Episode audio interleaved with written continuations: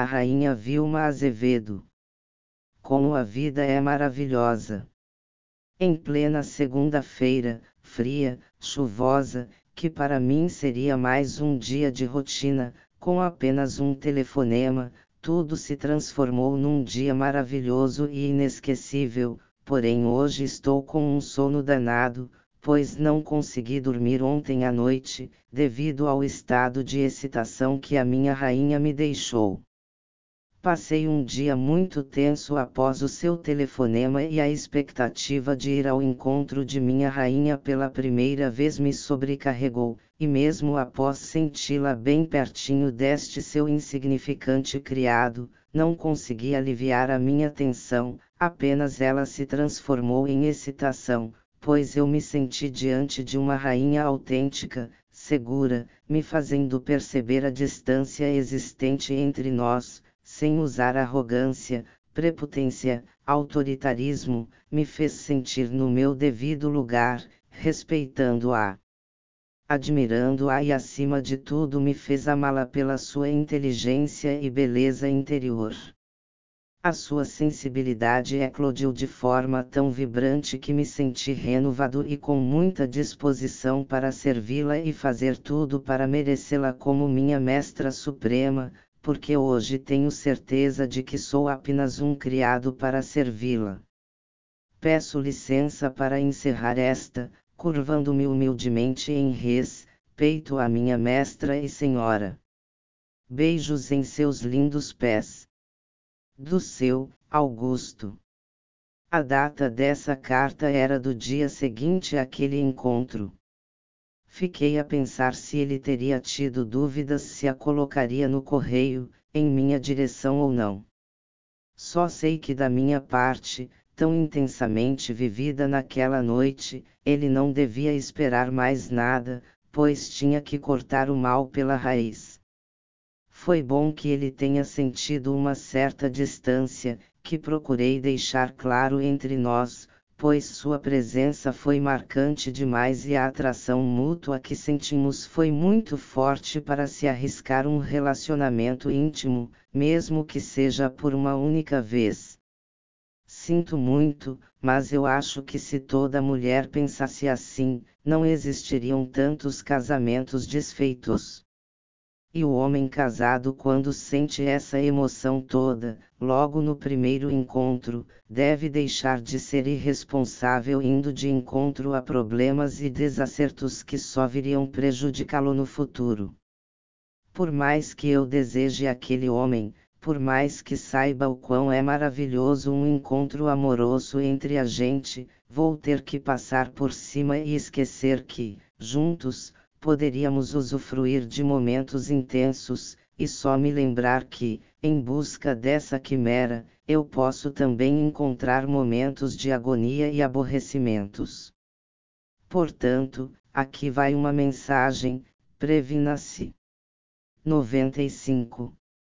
Quando sentimos o perigo, devemos tomar cuidado para evitar maiores danos. Por isso, fortalecida por certezas que só poderão clarear pontos obscuros para nosso futuro, fico prevenida em qualquer circunstância, evitando maiores prejuízos. Quando este conto foi publicado, tive mesmo que cortar qualquer contato com Augusto, que era um personagem real. Tudo o que narrara tinha acontecido mas usei nosso encontro para mostrar aos detetives algo oculto, e que estava prevenida contra qualquer situação, pois sabia quem eram. Levei uma revista para o tal delegado. Colocando a mão em meu ombro, disse amigavelmente: É Vilma, você se saiu muito bem. Não me preocupei mais com tudo aquilo embora em outras ocasiões eles tenham me telefonado com convites e promessas, nunca mais quis tomar conhecimento de nada referente a eles. Mal entendidos. Conheci alguns clubes na Europa e nos Estados Unidos onde as pessoas vão para assistirem cenas de masoquistas se apresentando no palco, dominadoras autênticas ou não, que se assumem diante do público outros frequentam as noites de espetáculos, para encontrar parceiros, e muitos, apenas para se excitarem, e se masturbar em casa. No Brasil, até hoje, não temos nada tão bem organizado como lá fora. Em S. Paulo, um dos locais que atende esse tipo de cliente é uma casa pouco espaçosa. Mobiliada com alguns equipamentos próprios, tem três quartos e uma saleta. Fica no segundo andar de uma antiga casa da rua Joaquim Floriano, no Itaim. As moças que atendem chegam quase sem nenhuma experiência, aprendendo através da prática. Sua organizadora foi muito esperta e corajosa ao criar o Clube U. Depois de meu trabalho sobre SME, as profissionais viram que atender sadomasoquistas é uma boa. As que se especializam, sabem que ser a rainha é um ótimo negócio tanto em termos de segurança como em termos de grana. Normalmente não precisam nem tirar os trajes, geralmente de couro ou látex, pois não transam. O cliente se satisfaz apenas com o ritual e paga o dobro do preço. Em tempos de AIDS, então, foi um achado para quem vive de programa. Recentemente soube que houve a tentativa de um grupo de pessoas, inclusive um psicólogo, tentando formar um novo esquema de atendimento para pessoas com os mesmos gostos e tendências, que desejavam se 96. Aproximar. Formularam um questionário, onde os futuros interessados davam suas opiniões e falavam de seus desejos. Por incompatibilidade de ideais, suas organizadoras romperam a sociedade. Separaram-se e uma delas continuou com a ideia. Desejo que consiga o que ninguém até hoje alcançou: sucesso. Em 93, quando uma jornalista da revista Nova me entrevistou pedindo que falasse sobre isso, não tínhamos nada que pudesse ser apontado como exemplo de clube SME no Brasil. No Rio de Janeiro, algumas profissionais anunciavam seus préstimos em jornais. Muita gente, como Cosão Ácidas, tentou montar associações que, no entanto, foram extintas por falta de interessados para assumir mensalidades ajudando nas DSPSAS de correio e tudo mais. Sem ajuda financeira, havia muito trabalho e pouco retorno.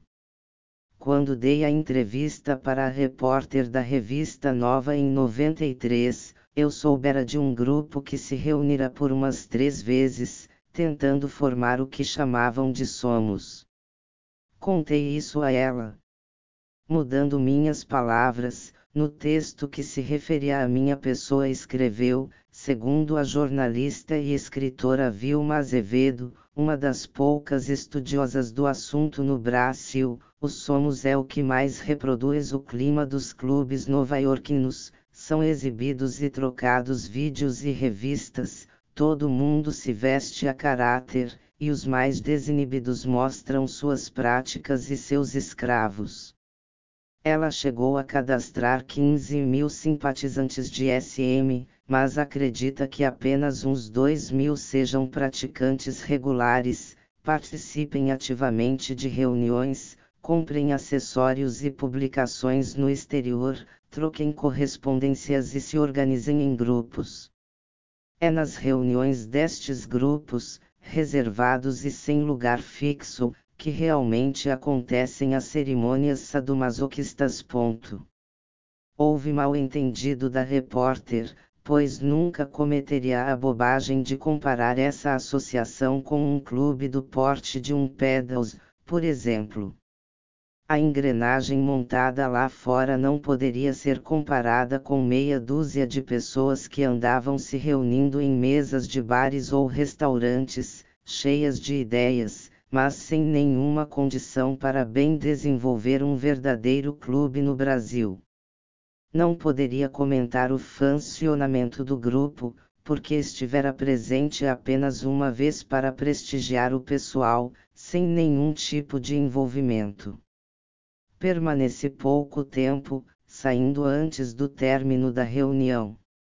Nem preciso dizer o que aconteceu quando a reportagem foi publicada. Dos reais L0.000 cadastrados no meu arquivo, nem todas as cartas eram de sadomasoquistas declarados. Este engano também aconteceu com outra repórter da revista Manchete. Dei uma cifra de mais ou menos uns 2 mil masoquistas, ela declarou 6 mil, uns L000 sádicos, em vez de 97. 3 mil como escreveu, e umas 800 pessoas que tanto eram sádicas como masoquistas, e não L000, como foi publicado. A primeira conversou comigo por mais ou menos meia hora na mesa de uma lanchonete, a segunda, uns 40 minutos na própria redação da revista. Elas acharam melhor aumentar os números, enfeitando a reportagem. Se até hoje são cifras muito elevadas, em 93 era quase impossível. Telefonei para as redações reclamando. A repórter da revista Nova disse pertencer a uma equipe e nada poder fazer diante do ocorrido. Essa matéria apresentava a repórter Shelley Levitt, que esteve percorrendo os templos sadomasoquistas em NY, ouvindo adeptos e consultando médicos e terapeutas em busca de uma resposta, quando o desejo se torna doença. Se alguém me perguntasse, teria a resposta na ponta da língua, pois sei que se torna doença quando a pessoa portadora desses desejos tem má índole, é perversa ou desequilibrada mental. Do contrário, não passa mesmo de uma boa realização na área erótica. Mordidas, trocas de tapos, imobilização e humilhação verbal fazem parte ao menos uma vez de um terço de casais em que o relacionamento é chamado normal. A excitação sexual move-se pelo sentimento de desejo, medo, ansiedade, desforra, triunfo, risos e riscos. O relatório de cientistas e sexólogos como Kinsey, terapeutas como a equipe do Instituto Terapêutico Berkeley, na Califórnia, afirma que um terço dos casais pesquisados já haviam experimentado algumas práticas violentas, apenas como brincadeira.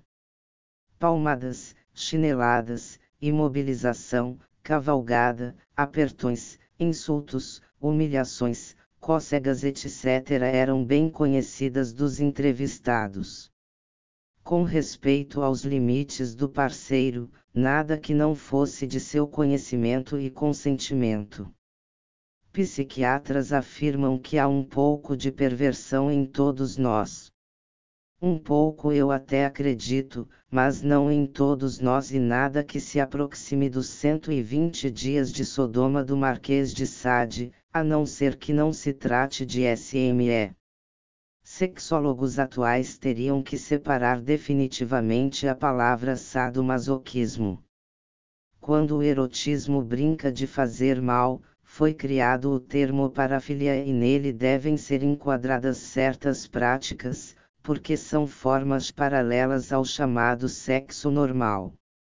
Todo carinho violento pode ser tomado como agressão, ou estímulo sexual, dependendo de como o indivíduo lida com seus hormônios, principalmente a adrenalina e a endorfina.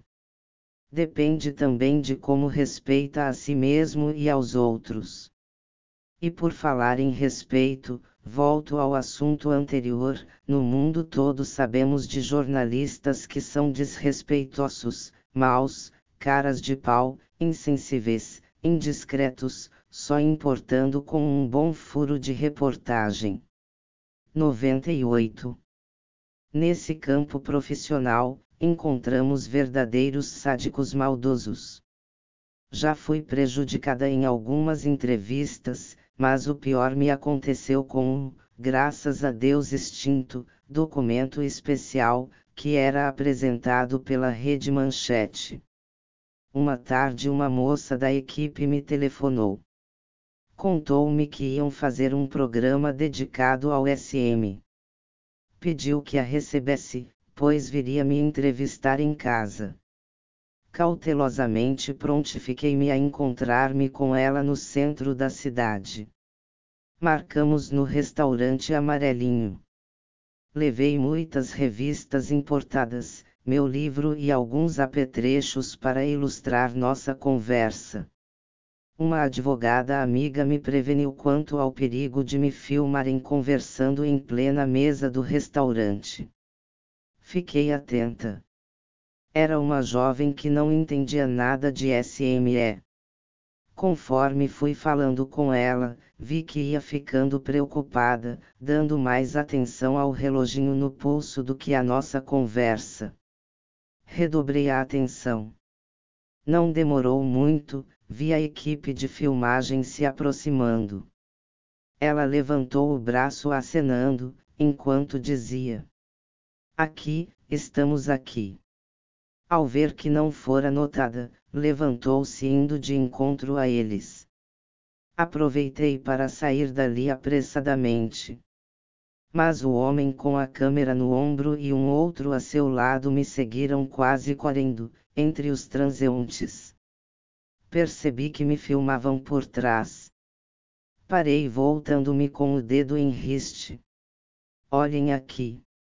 Se vocês jogarem minha imagem no ar, vou processar vocês. Há oito anos faço artigos sobre SME, e nunca permiti publicar em foto minha. Não é de meu interesse que os leitores me conheçam. Não permito que me filmem em hipótese alguma. Pararam de imediato. Quando cheguei em casa, liguei para o estúdio dando uma bronca por tentarem me filmar naquela externa. Com muito custo, achei melhor dar uma entrevista de estúdio, já que a insistência deles era muito grande. Como estava de viagem a S. Paulo, foram me entrevistar lá. Sem maquiador ou cabeleireiro, me arrumei como pude e dei uma entrevista por quase uma hora. Procurei divulgar meu livro, falar sobre meu trabalho e a seriedade do SME. No final, assinei um recibo de cachê que não deu nem para pagar o táxi de ida e volta para o estúdio. Quando a reportagem foi ao ar, vi que haviam pago para algumas mulheres de programa deixarem a equipe filmar sem que o cliente soubesse. Misturaram prostituição e espetáculos deprimentes em boots de baixa categoria, me jogando em closes rápidos, com frases soltas e quase sem sentido. Tentei ligar para falar com a jornalista ou o chefe da reportagem, pois já era uma pessoa pública e eles não tinham o direito de denegrir minha imagem e meu. 99. Trabalho, como foi feito? Não fui atendida por ninguém. Até hoje me arrependo de ter dado aquela entrevista quando a jornalista Márcia Piovesan trabalhava para a revista Semanário, fez uma boa matéria a meu respeito. Mas o título foi pejorativo, uma rainha que atende por caixa postal. Reclamei e eles publicaram uma carta minha esclarecendo ao leitor que eu atendia por caixa postal apenas os pedidos de meus livros, mais nada. Recebi muita correspondência e tive que explicar a cada um que não adiantava ficarem me fazendo ofertas do que quer que fosse, pois meu interesse era apenas ser a rainha literária do SME. Não pretendia conhecer muito menos atender ninguém. Com o fechamento da semanário logo depois, nunca mais consegui reaver as fotos de meu arquivo que a Márcia levara para ilustrar a matéria.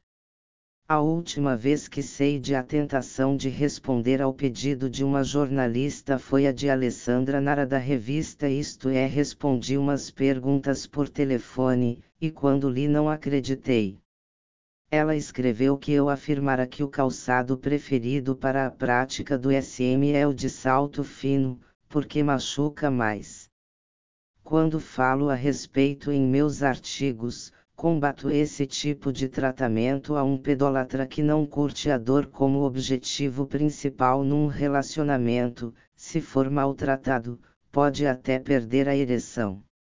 Mas a pior coisa nesse gênero foi quando o Léo Borges, diretor da Ele e Ela na época, publicou o telefone de minha residência, para os leitores pedirem meus livros. Quando soube que o número do telefone de minha casa estava exposto nas bancas, tive que gastar uma nota preta e me apressar em trocar a linha, pois ele não tinha respeitado o meu pedido de sigilo. Mas isso não impediu meu sentimento logo depois, quando soube de sua morte, tão drástica.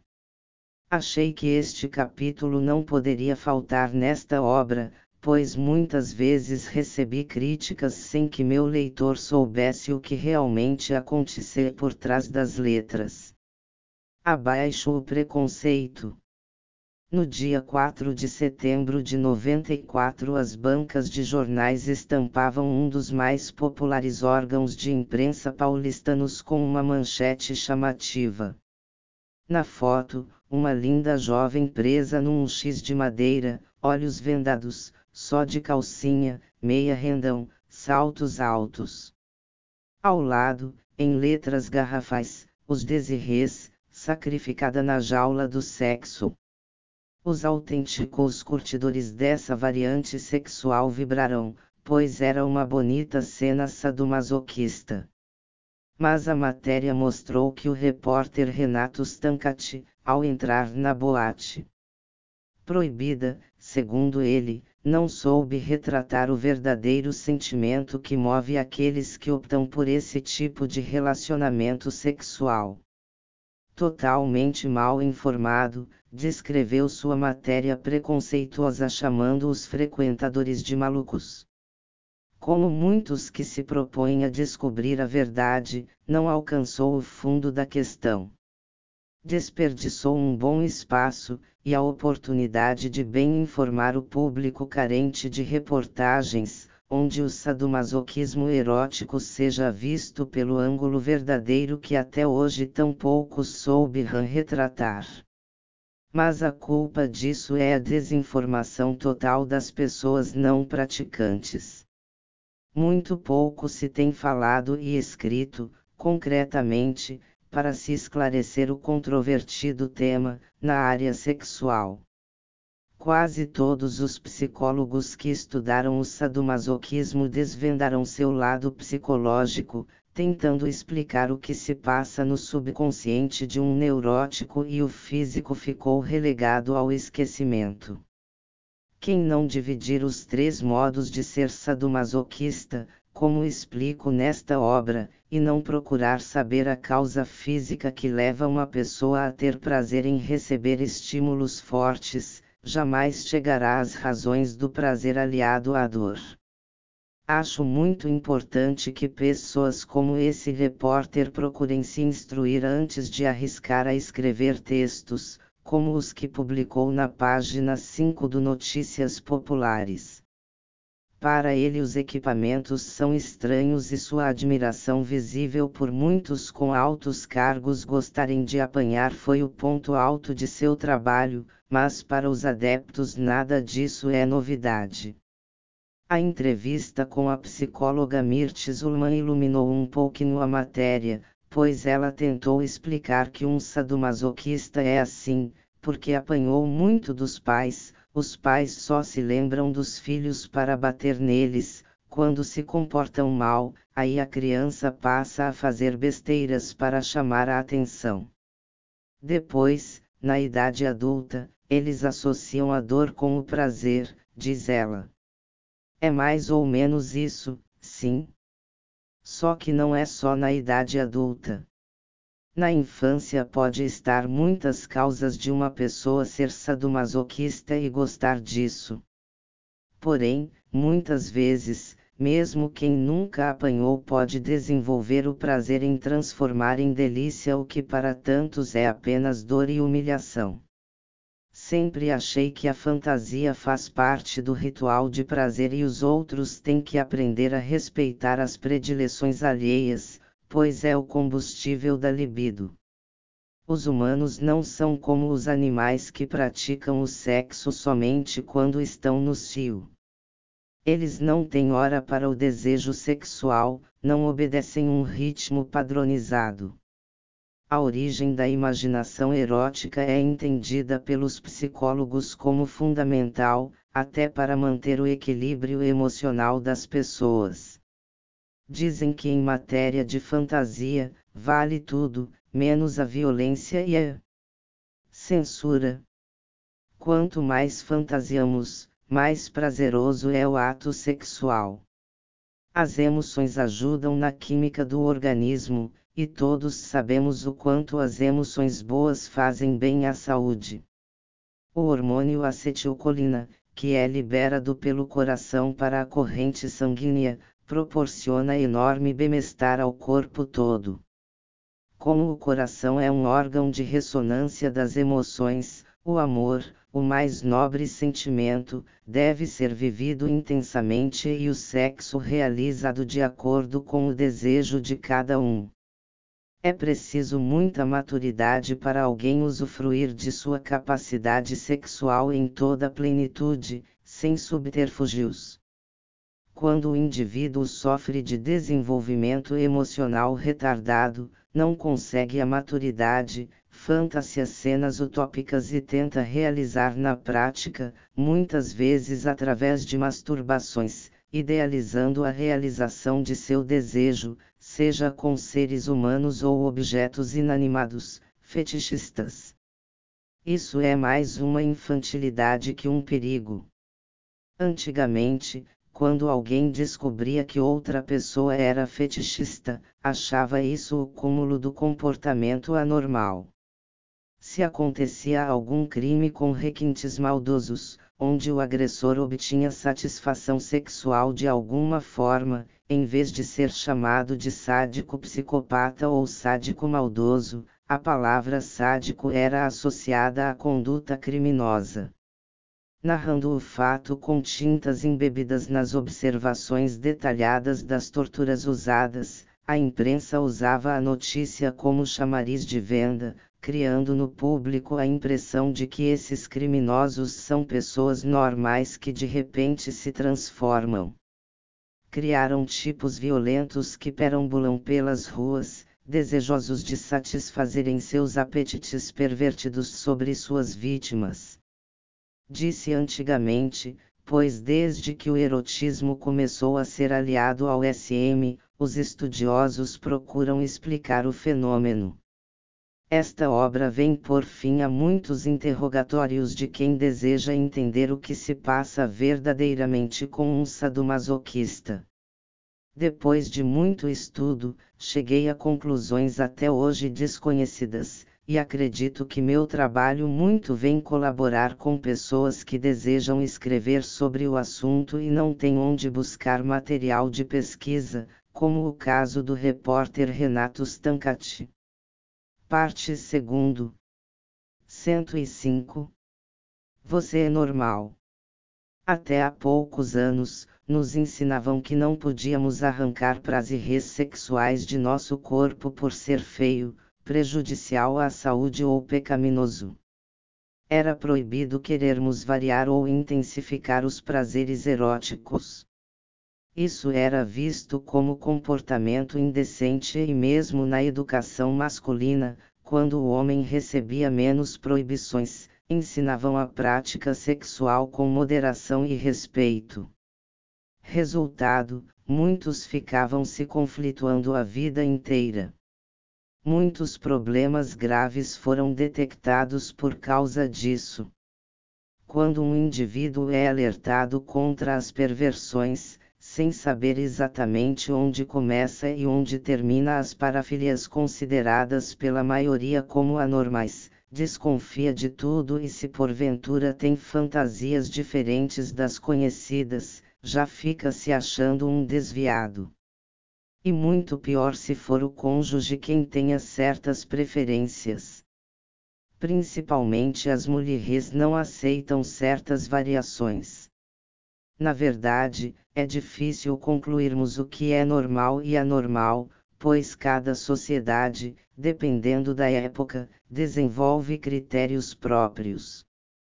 Antigamente o conceito de normal era muito rígido. Quase tudo era considerado degeneração. Com os estudos dos psicólogos e analistas da mente humana, chegou-se à conclusão do quanto é ilógico a punição de indivíduos praticantes das chamadas variedades eróticas. Eu acho que as preferências sexuais, desde que não atinjam a integridade física, ou não violem a vontade soberana do outro, não podem encontrar restrições por parte de quem deseja ser a palmatória do mundo. Os conceitos estão mudando, e os cientistas já consideram ser a prática do sexo paralelo ao normal como um bem indispensável nos caminhos para a realização de uma sociedade mais feliz.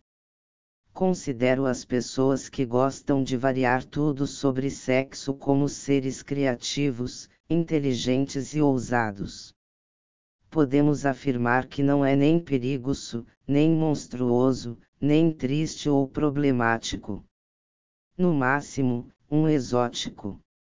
Há pouco tempo soube que na Arábia, se as moças estão distraídas brincando no Parque dos Castelos e um homem adentrar sem ser esperado, elas são obrigadas a cobrir o rosto com as vestes, mesmo que as virilhas fiquem descobertas.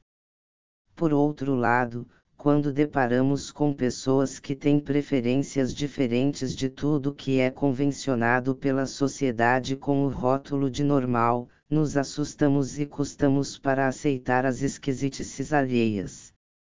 106. Sadomasoquismo quando Kraftebing uniu os prenomes de Sade e Masoch, não deve ter afirmado que todas as tendências diferentes de práticas sexuais fossem sádicas ou masoquistas. Quem o pratica no campo erótico em todo o sentido da palavra, jamais o generalizaria. Vivenciando o SME, descobri que, como as variantes do homossexualismo, o SM também tem divisões. Assim como existe o homossexual passivo, o que só dá, o ativo, que só come, o que é ativo e passivo, dá e come, e até o vulgo gilete, isto é, aquele que também gosta de mulher, às vezes casado, com filhos, existe o heterossexual. No sadomasoquismo erótico, tem os que são apenas masoquistas, os que são apenas sádicos e os que tanto gostam de uma posição como da outra. E tem os que não são nem uma coisa e nem outra. Não se deve acreditar nem afirmar que todos somos sádicos ou todos somos masoquistas. Eroticamente falando, sim, todos temos essas tendências. Nem que seja uma única vez na vida, um dia experimentamos na hora do ato sexual uma gana de morder, aranhar, bater, carinhosamente, é claro. É preciso avaliar as três tendências de uma personalidade sádica: a maldosa, a psicopática e a erótica. Assim como a personalidade masoquista, que, de acordo com o indivíduo, pode ser suicida, alienada ou erótica conclui que dentro do campo unicamente erótico o temido sadomasoquismo pode ser uma variante dos prazeres, até como afrodisíaco. Numa entrevista para a revista da Folha de S. Paulo número 59, o Dr. Contardo Caligaris, um italiano que tem consultório em S. Paulo e Porto Alegre, disse: a palavra perversão faz pouco sentido e como desvio da norma sexual não existe.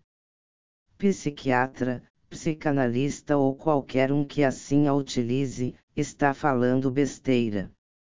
A categoria de perversão no Ocidente, desde o século XIX, é uma categoria policial, jamais clínica.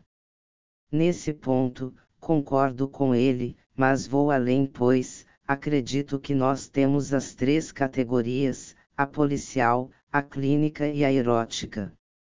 Sadismo maldoso. A definição de limites entre o campo do sadismo erótico e do sadismo maldoso ainda não foi muito estudada. Tenho lido diversos livros onde os autores explicam o sadismo como sendo uma tendência ligada à agressividade. 107. Eu que vivi isso na prática conheci muitos sádicos, e posso afirmar que o sadismo maldoso é mais comum de que o sadismo psicopático e o sadismo erótico. Escritores mal informados, desconhecendo o verdadeiro sentido das palavras, não conseguindo uma separação lógica, atestam que todo sádico é pernicioso. A maioria diz que todo ato sádico é praticado com requinte de crueldade e brutalidade.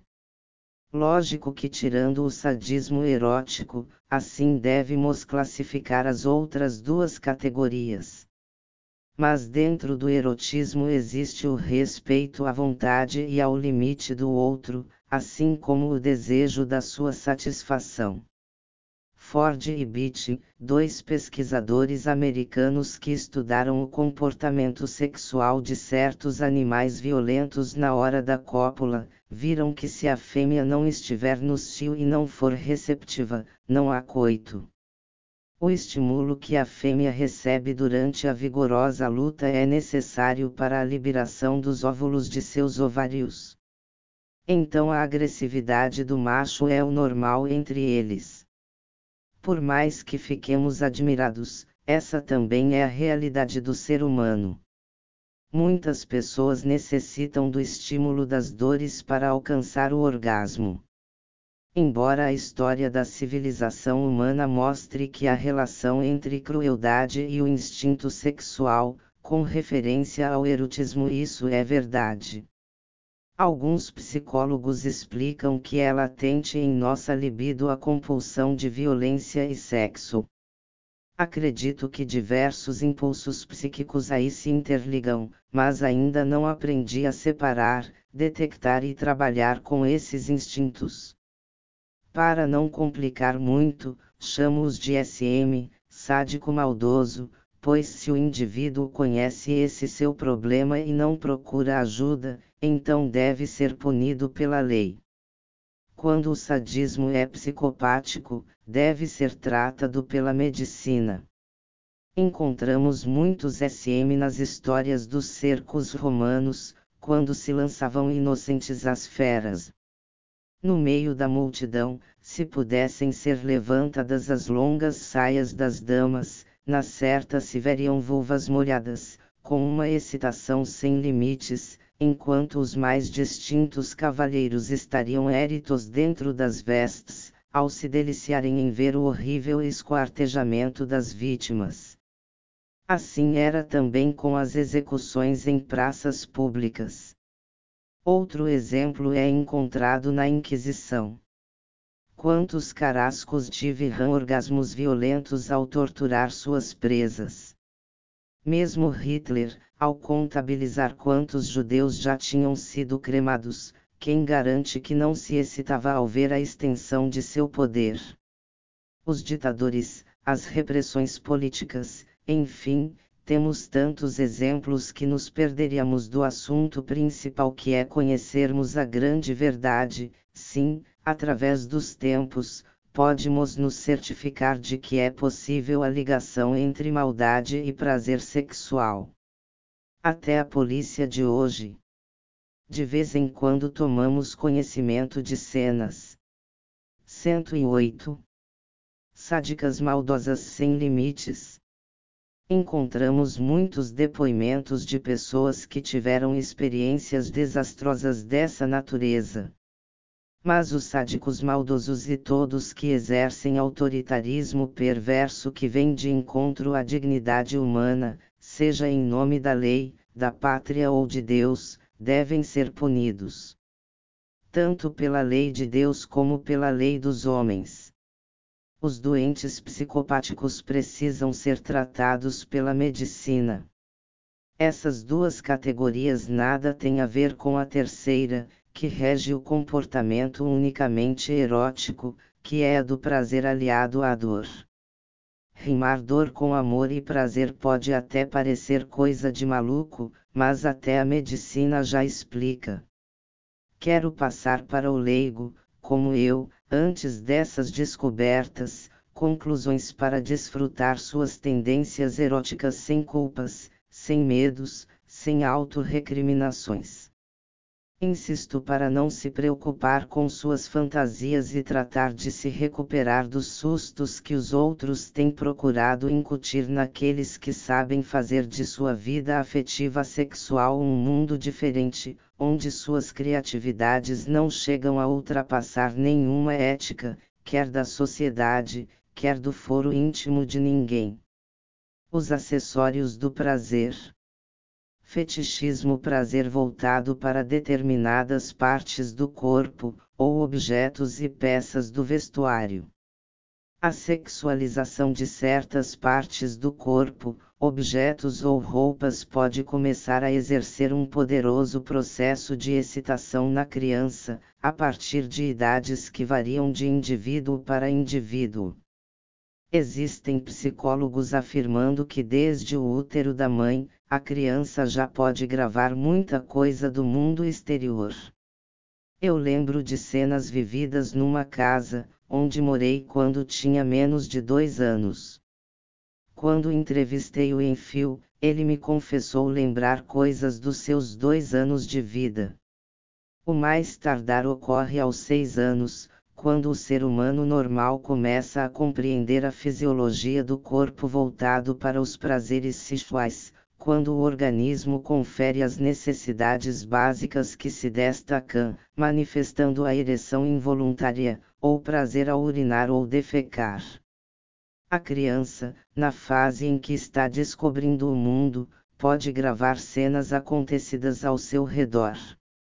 Fixa os objetos mais próximos, emoções, desafetos, ou o que atraia mais sua atenção. Como ainda desconhece o coito ou a anatomia ginecológica, volta-se para as imagens visuais mais frequentes que atraiam sua atenção. Associa peças do vestuário feminino, objetos ou partes do corpo de alguém de 109. Seu círculo familiar. No garoto, geralmente a mãe, irmã, tia ex, babá, etc. despertam seu interesse e quando estão experimentando as primeiras manipulações sexuais, as mulheres mais próximas fazem parte de suas fantasias masturbatórias. Assim, criam-se os pedolatrais, os bundólogos, os cheiradores de calcinhas usadas, os colecionadores de objetos como botas e sandálias, roupas de couro ou borracha, mechas de cabelo, mamadeira, etc. O fetichismo do travestismo heterossexual, isto é, aqueles que se vestem com roupas femininas para serem aplaudidos, ou mesmo para ficar em frente ao espelho, só com o intuito de se excitar. Tem muito homem que chega em casa, troca o terno e a gravata por lindos modelitos e quando a esposa colabora, praticam o ato sexual vestidos dessa forma. Freud explicou o fetichismo como um complexo de Édipo e de castração, mas hoje muitos psicólogos e sexólogos admitem não haver explicação satisfatória para essa tendência do comportamento humano com base nessas teorias que, por muito tempo, dirigiram estudos de psicologia, apoiados nos métodos criados por Sigmund Freud, o pai da ciência do inconsciente. Já não se tem em conta que tudo é anormal e doentio em matéria de sexo, fetichismo e predileções bizarras.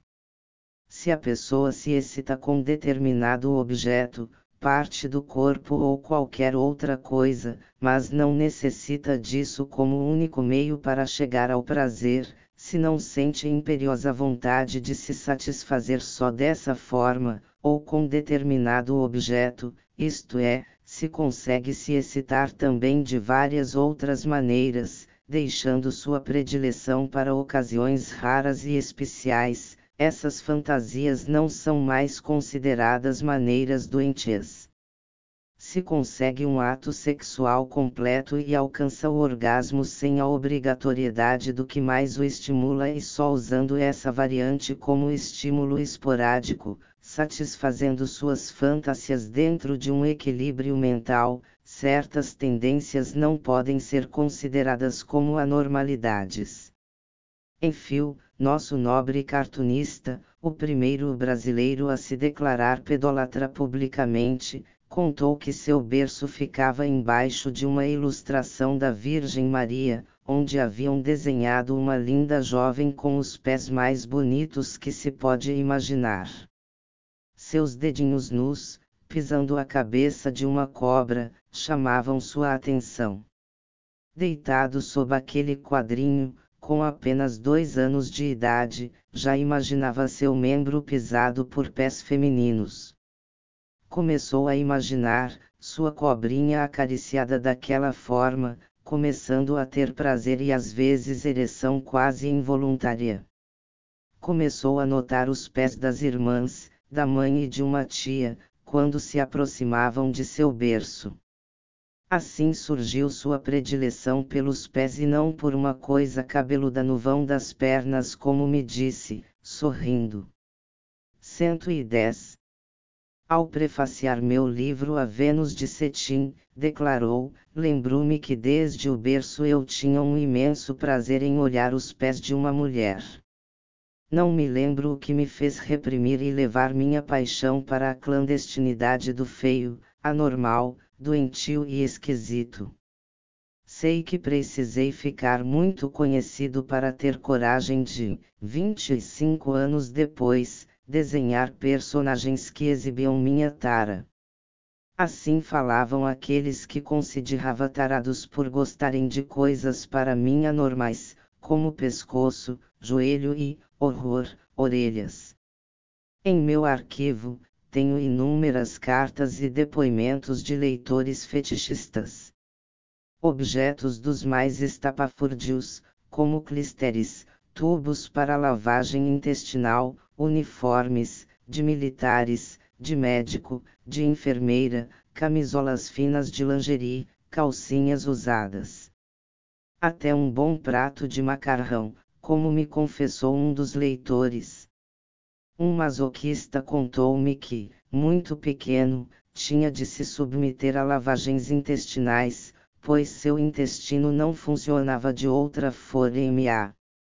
Sem os modernos supositórios, sua mãe era obrigada a usar os clísteres, e conforme foi crescendo, ele mesmo segurava ao máximo as fezes, para que usassem o método da introdução do bico do pequeno aparelho de lavagem, pois isso lhe dava imenso prazer. Foi se tornando uma obsessão. Tinha ereção só em ver o aparelho pendurado atrás da porta do banheiro, onde sua mãe o guardava. Foi crescendo sempre usando o objeto, mesmo que fosse apenas para uma masturbação. Adulto, pagava prostitutas para darem lavagens nele com diversos líquidos que foi descobrindo aos poucos, sentindo prazeres intensos. Um cheirador de calcinhas declarou que muito pequeno descobriu a calcinha, que era a peça do vestuário que abrigava a parte mais íntima de uma prima. Passou a manuseá-la às escondidas, sempre procurando no cesto de roupas sujas. Sua primeira masturbação com muito esmegma ocorreu aos oito anos. Viu sua vizinha, uma linda garota de uns treze anos, pendurando sua calcinha no varal sorrateiramente apanhou-a para cheirar escondido e praticar o manuseio de seu membro, o que lhe dava imensa satisfação.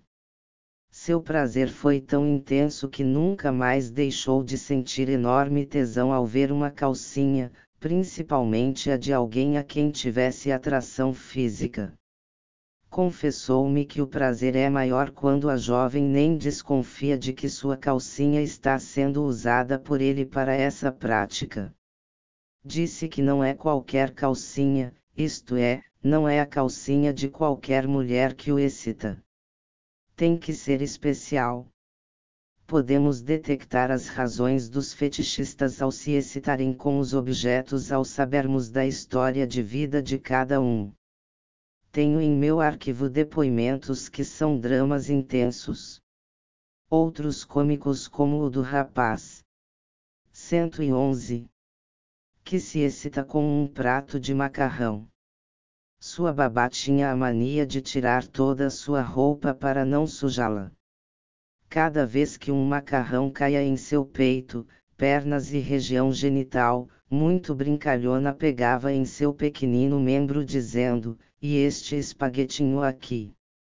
O constante manuseio daqueles dedinhos ágeis foram causando ereção intensa e daí para ele associar a ideia do macarrão com masturbação e tudo mais, foi rápido. Compreenderíamos muito mais se soubéssemos de cada cena que marcou as primeiras assimilações de sexo de uma criança. Não podemos criticar um adulto que tem certas fantasias e fetiches. Desde que não seja prejudicial a ele e aos outros, que vá fundo e curta o que mais o excita. Chamam de sexo bizarro, exótico, esquisito. Seja como for, é preciso aceitar. Cada um tem seus próprios meios de chegar ao prazer total. Para quem curte as mesmas variações sexuais, tudo é normal. Mas apenas os que curtem as mesmas coisas, pois, como disse em fio, as terras alheias, são um horror. O homem cachorrinho.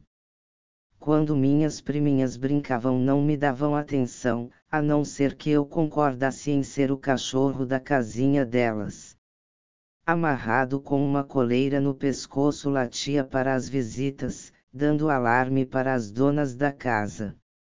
Enquanto elas faziam comidinha, cuidavam das bonecas ou conversavam, eu tinha que me curvar como um cão obediente. Calado aguardava o momento de me manifestar.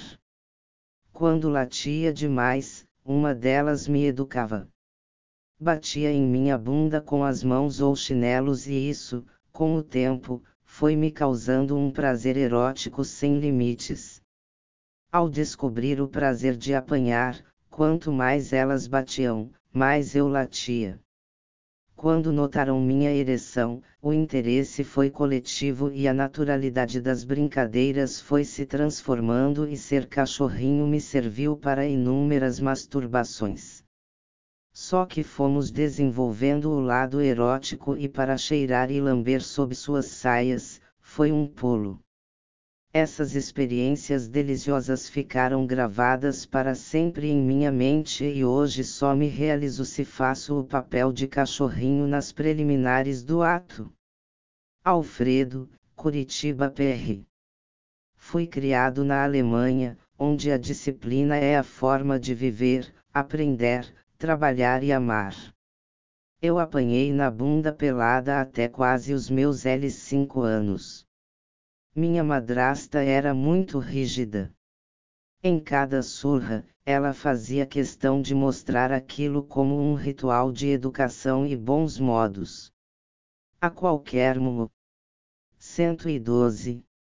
Mento, mandava abaixar minhas calças e cuecas e ir buscar a vara assim aqueles passos curtos, com a calça e cueca nas canelas, quase caindo, meus genitais balançando e a expectativa da surra deviam divertir minha madrasta e com o tempo passou a me excitar, ainda mais quando ela mandava eu lamber seu pé como um cão vadio.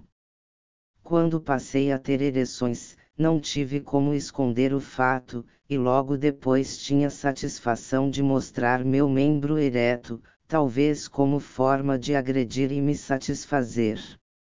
Hoje, só consigo um bom relacionamento quando fantasio que sou um cão vadio.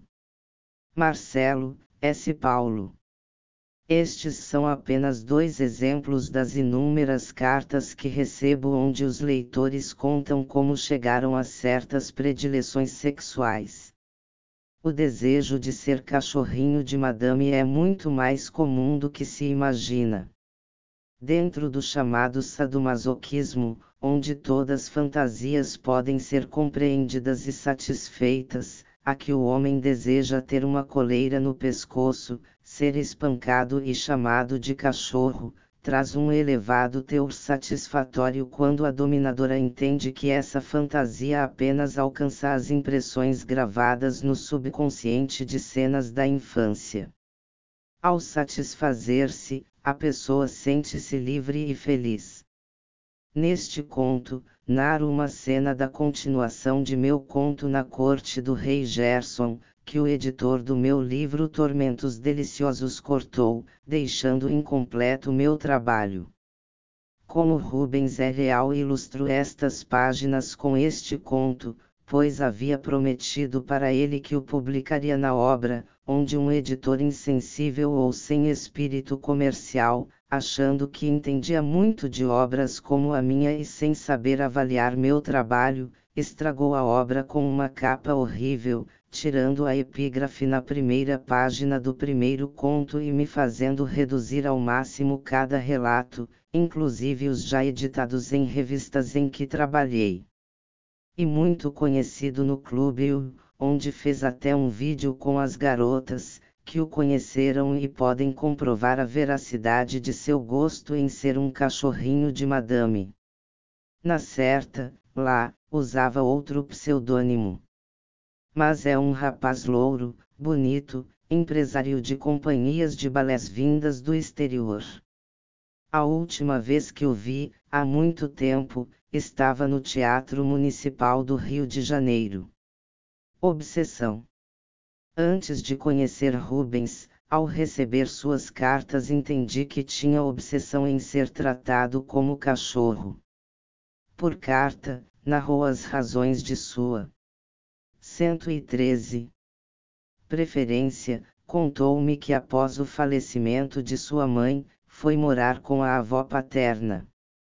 O único amigo e companheiro era seu cachorrinho. Quando estava triste ou tinha medo, o apertava forte, cheio de carinho e emoção.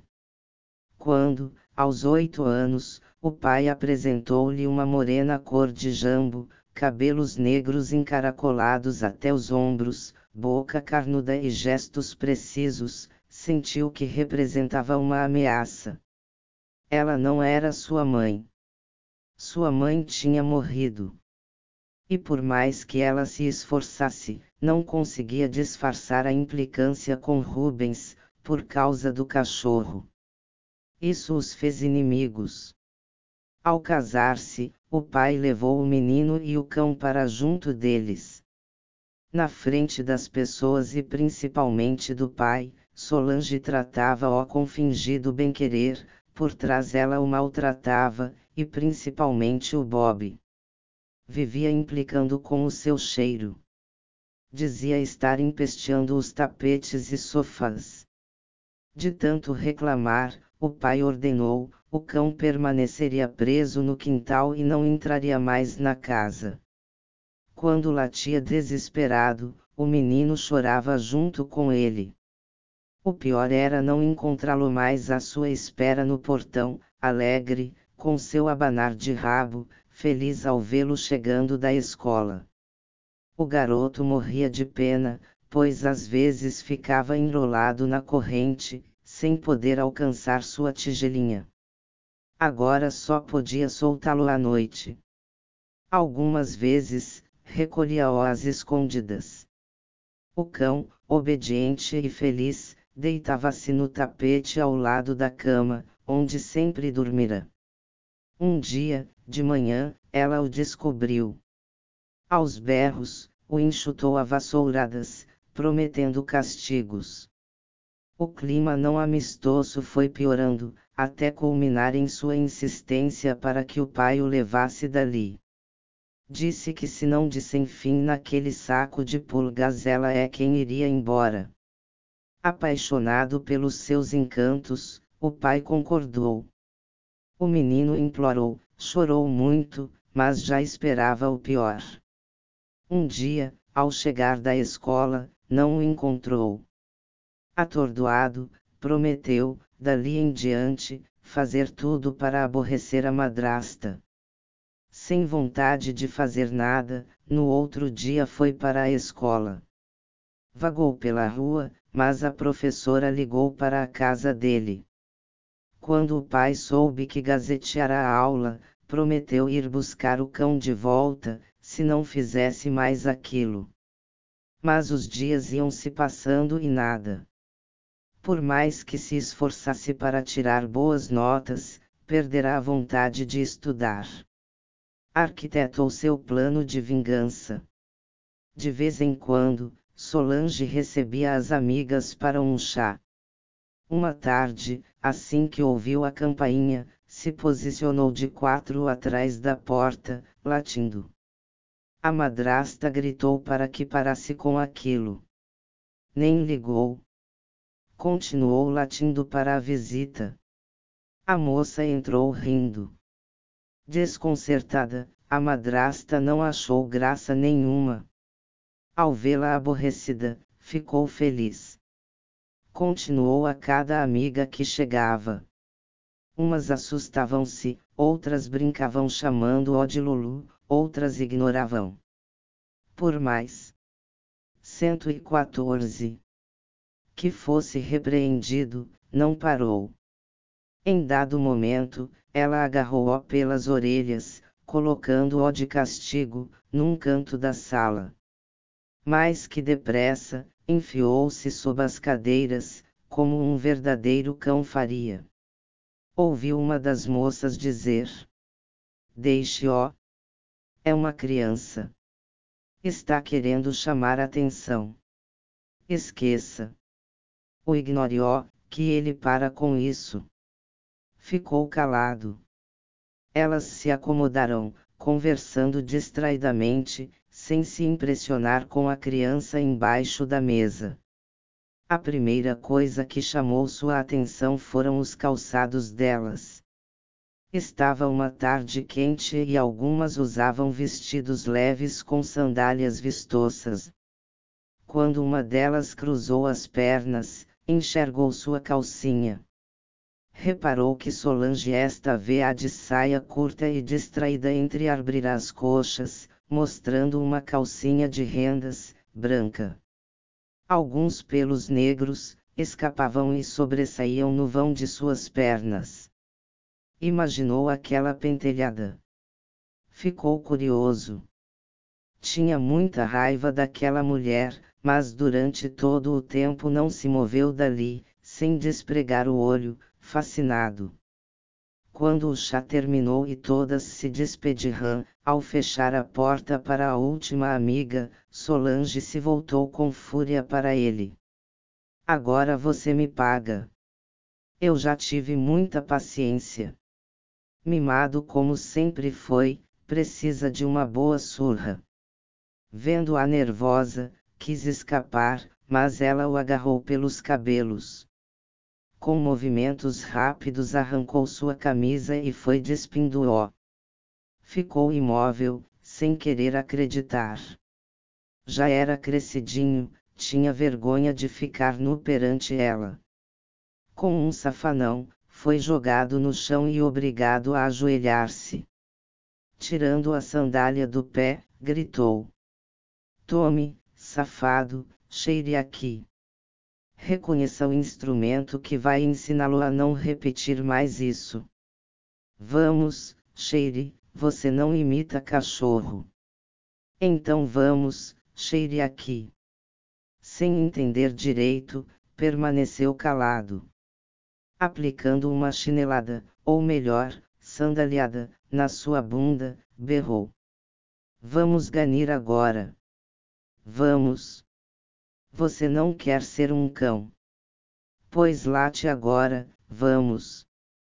Só vai poder latir. Seu cachorro, vou te ensinar a latir bonitinho. Anda, late. Ele deu um grito de dor, mas ela falou com mais raiva. Vamos, eu quero ouvir relatidos. Você me fez passar vergonha perante minhas amigas. Agora, quero ver. Vai imitar cachorro só pra mim, anda, late. Outro golpe, mais forte, fê-lo entender que era melhor obedecer. Começou a cheirar a sandália e a latir. Mas ela mandava latir mais alto. Ao lembrar da calcinha de rendas branca e dos pelos nas coxas, seu membro. 115.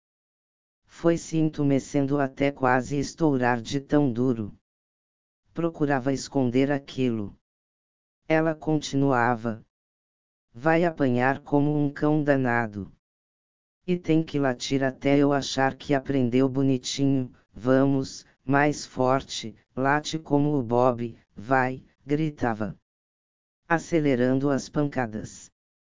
Percebendo que estava fora de si, insana, ele repetia os latidos, achando tudo uma palhaçada. O embaraço maior era o membro duro. Já não aguentava mais de dor na bunda e no saco. O membro ereto. Quando ela notou, parou encabulada. Após uma breve pausa, deu mais umas lombadas dizendo: E se contar isto a teu pai, vai ver do que sou capaz. Vai tomar seu banho agora e não se esqueça, bico calado. Agarrou as roupas, protegendo as vergonhas e foi para o banho. De molho na banheira massageou a bunda doida. Se masturbou muito. Ficou feliz. No jantar, calado, evitou o pai e nem olhou do lado dela. Sentia vergonha por ela tê-lo visto naquelas condições. Começou a fingir que estudava, mas ficava se masturbando, só pensando nela. As punhetas nem sempre davam o resultado esperado. Em sua fantasia via o vão das pernas da mulher com os pentelhos ao redor da calcinha, mas se não imaginasse estar apanhando, latindo e cheirando a sandália branca, não conseguia orgasmo. No fim do mês veio nota baixa no boletim. Ao recebê-lo, a moça, antes de mostrar ao marido, ordenou que se despisse, pois estava merecendo outra boa surra. E o suplício recomeçou. Fazendo-o cheirar sua sandália e a latir como um cão, não se contentou enquanto não teve certeza de que estava excitado. Pensando nos pentelhos em volta de sua calcinha, gozou ali mesmo. Então, sentiu que era isso que ela queria. Dali em diante, algumas vezes, fazia alguma traquinagem esperando a surra, agora, deliciosa. Quando começava a despir-se já ficava entumecido. Suportava os golpes até certo ponto. Quando era forte demais, perdia a ereção. Mas aquilo servia para fantasias masturbatórias, quando estivesse sozinho a mulher notou que devia bater moderadamente para que ele chegasse ao orgasmo. Assim começou um jogo entre eles. Passava a excitação, ele tinha mágoa, mas ela parecia não se importar com isso. Quando ele tinha 15 anos, Solange sofreu um grave acidente. Ao vê-la morta, pensou que ela deixara marcas profundas em seu corpo e em sua alma. Ficou parado algum tempo ao lado do caixão, pensando nas surras, nas punhetas e se perguntando se aquela mulher não teria desejado tocá-lo, vendo-o gozar na sua frente quando o surrava. Sem querer, diri.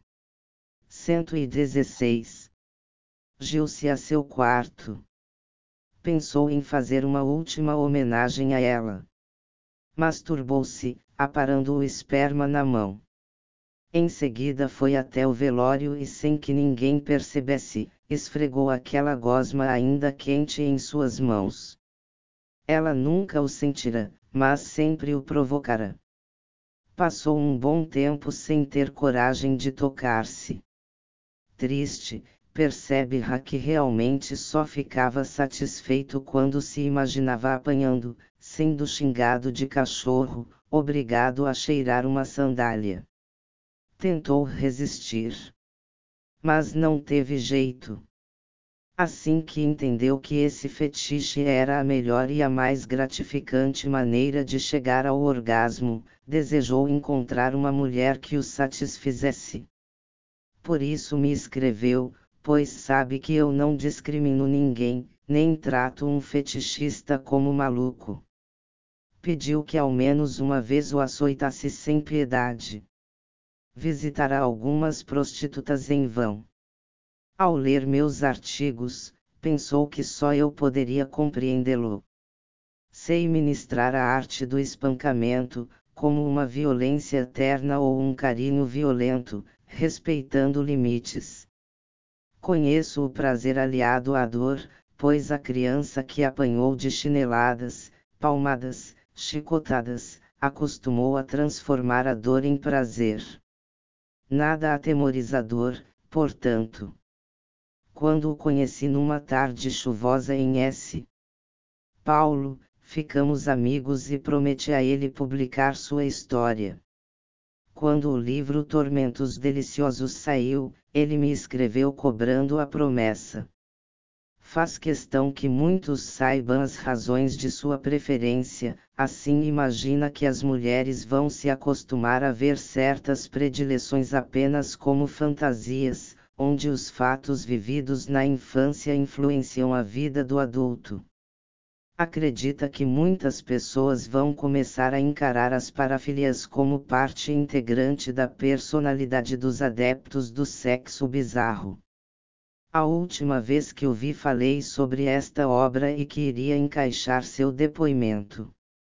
Na porta do Teatro Municipal do Rio, onde comandava o descarregamento de peças para o show que trouxera da Alemanha, ali mesmo abaixou-se, beijando meu pé. Disse estar frequentando o clube, onde era plenamente satisfeito pelas garotas da casa. Este caso verídico não poderia deixar de fazer parte destas páginas. Fantasie-se seja feliz cisvestismo prazer em fantasiar-se para o sexo. Peter Daly, um psiquiatra inglês, estimou em 5% da população masculina que tem fantasias cisvestímicas, isto é, adorariam vestir roupas fantasiosas na hora do ato sexual. Fardas, uniformes de médico, enfermei. 117. Ra, trajes de gala, roupas sensuais, cores e padrões que fogem ao convencional. Uma vizinha me contou que a fantasia de seu esposo é que ela arranjasse um traje completo de colegial, entrasse correndo pelo aposento balançando a lancheira falando com voz infantil: Titio, cheguei para estudar, já cheguei. Dali iria se desenrolar uma sedução até o ato final. Junto com as lições, os beijos e o sexo fariam parte da aula. Ela só estava esperando uma oportunidade para satisfazê-lo. Muitas vezes são as mulheres que desejam transar com um homem vestido de farda, de médico, etc. Em minha lua de mel, quando eu tinha apenas L8 anos, nem sabia nada de sexo, desejei que meu marido vestisse minha camisola transparente, tentei amarrar um laço de fita em seu cabelo e fazer uma maquilagem. A primeira vez, aceitando a brincadeira, fez o que eu quis. Depois, nunca mais. Esses fetiches são muito comuns. Quando o homem exterioriza seu lado feminino vestindo calcinhas, sutiãs, cinta-ligas, meias finas, babidol, camisolas de lingerie e roupas femininas, se excita, e às vezes capia-la com algumas peças no corpo.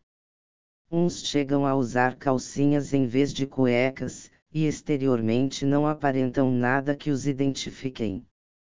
Ele é heterossexual. Apenas sente uma atração compulsiva por roupas diferentes. Muitos são casados e têm filhos. Alguns confessam seu prazer à esposa, com a finalidade de obter consentimento e até participação dela em sua fantasia. No Brasil, durante o carnaval, muitos homens aproveitam a festa para disfarçadamente realizar seus desejos. A sexologia clássica não trata desses casos esporádicos. Mas com certeza, nessa ocasião, muitos homens realizam a fantasia secreta e saem em público, exibindo-se com roupas do sexo oposto, felizes em poder soltar a franga, passando por simples foliões. Já foi feita uma pesquisa que resultou na afirmação de alguns psicólogos que nessa tendência pode haver fatores neurológicos, outros psicológicos, e até genéticos. Mas tudo são hipóteses. Particularmente, acho que cada um tem que viver a fundo suas fantasias, desde que não prejudique ninguém. Existem pessoas que praticam o cisvestismo sem nenhuma conotação sexual. É o caso de mulheres que se vestem com a finalidade de aparentar menos idade. Ou rapazes que querem aparentar mais.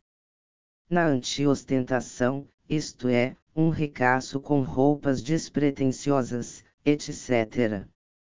Essa tendência de vestir-se principalmente para o sexo em desacordo com os demais não é preocupante, desde que a pessoa não adote isso como um hábito, e passe a só querer se excitar dessa forma.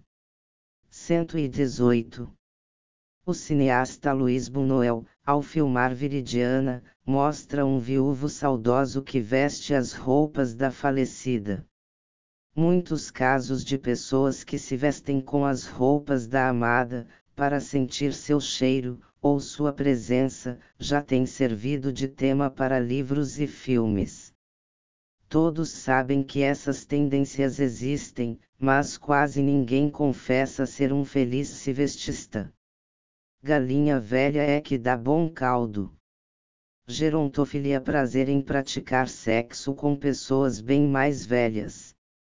A grande maioria das pessoas que se mantém ativas sexualmente depois dos 50 anos está mais apta a satisfazer o parceiro, e isso é uma das razões dos jovens terem atração pelos mais velhos, pois a experiência e o conhecimento que adquirem durante toda a vida faz com que se tornem sensuais e sábios aos olhos dos que apreciam um ato sexual incrementado.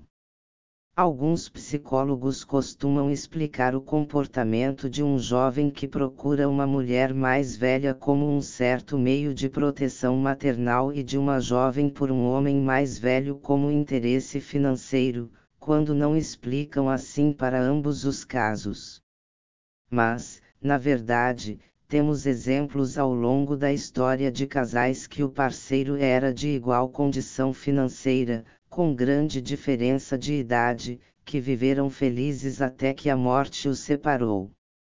Um desses casos, aqui no Brasil, foi o da famosa Chiquinha Gonzaga, que se separou do marido por ser uma mulher muito avançada para sua época e viveu um amor clandestino com um jovem mais de 30 anos mais novo que ela, durante longos anos, até a sua morte.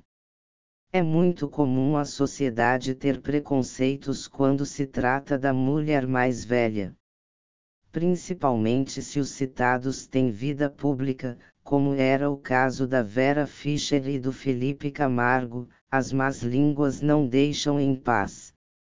Mas quem vive ou viveu essa situação, garante que o velho ditado que panela velha é que dá comida boa, ou galinha velha é que dá bom caldo é muito certo, pois nem tudo pode ser baseado na diferença de idade, ou apenas no visual de um corpo perfeito, e, para alívio dos coroas, existem também os que se atraem mesmo por tudo que é oposto. O poeta Flávio de Mel diz que somente a matéria envelhece perante a sabedoria. Além disso, existem os que se excitam sexualmente com pessoas deformadas, envelhecidas, muito gordas, muito magras, peludas, cor oposta, mulheres grávidas, etc. Desejam para si o contrário do que são. 119. Vemos homens altos com mulheres baixas, baixos com mulheres mais altas, feios com mulheres lindas, homens bonitos com cada canhão a tiracolo.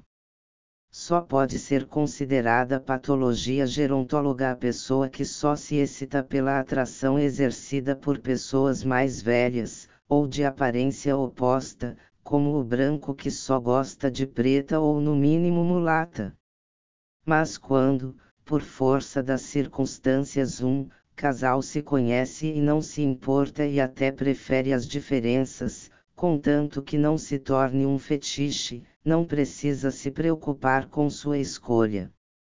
A sociedade é muito crítica quando se trata da mulher mais velha. É que nos acostumamos a pensar que os idosos são mais fracos sexualmente.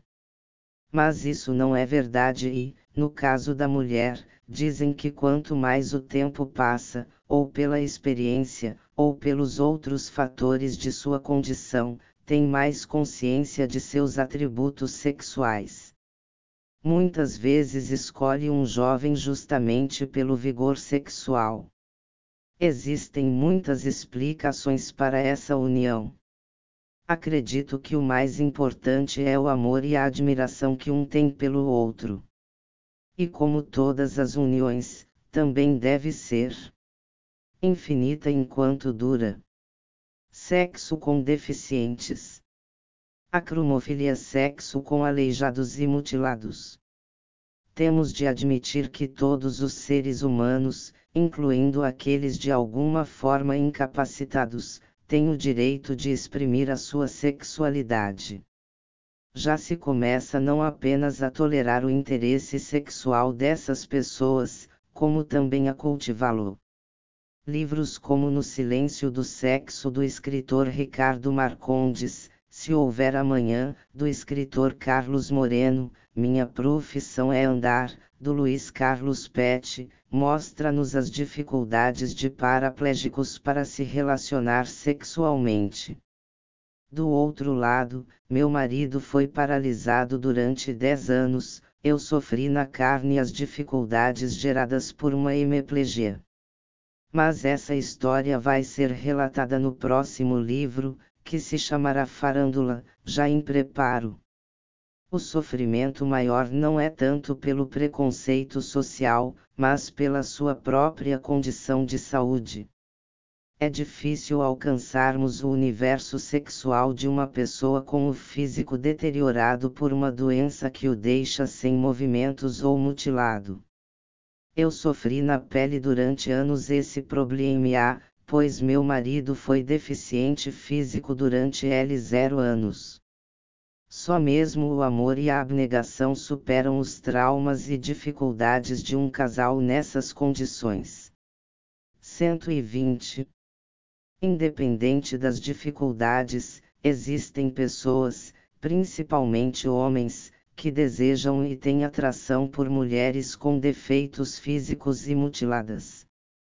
Acredito que quando uma mulher nessas condições se relaciona com um homem, deve dar tudo de si, tanto para agradar e satisfazer o companheiro, como para saciar sua carência afetiva e sexual, já que devem ter menos chances de variar de parceiros. A revista francesa Bizarre International Bondage, número 6, narra a história de Alice, uma mulher mutilada de uma perna pelas ilustrações e o depoimento dela, dá para sentir que não existe diferença quando o parceiro toma sobre si a responsabilidade de causar prazer. Quando o doente tem a cabeça e o coração inteiros, nada é empecilho. As posições, o prazer, a satisfação são os mesmos. E se alguém se excita com o visual da deformidade, melhor ainda. Essa predileção sexual é muito mais comum do que se imagina. Existem homens tarados por mulheres em cadeiras de rodas, ou deficientes de alguma forma. Muitas revistas estrangeiras exploram esse tema e tem vendagem consumida por pessoas que, além da curiosidade, se excitam com as ilustrações e narrações de casos onde mulheres deficientes se divertem na prática do sexo. Enquanto a maioria marginaliza pessoas com problemas, existem as que procuram por elas.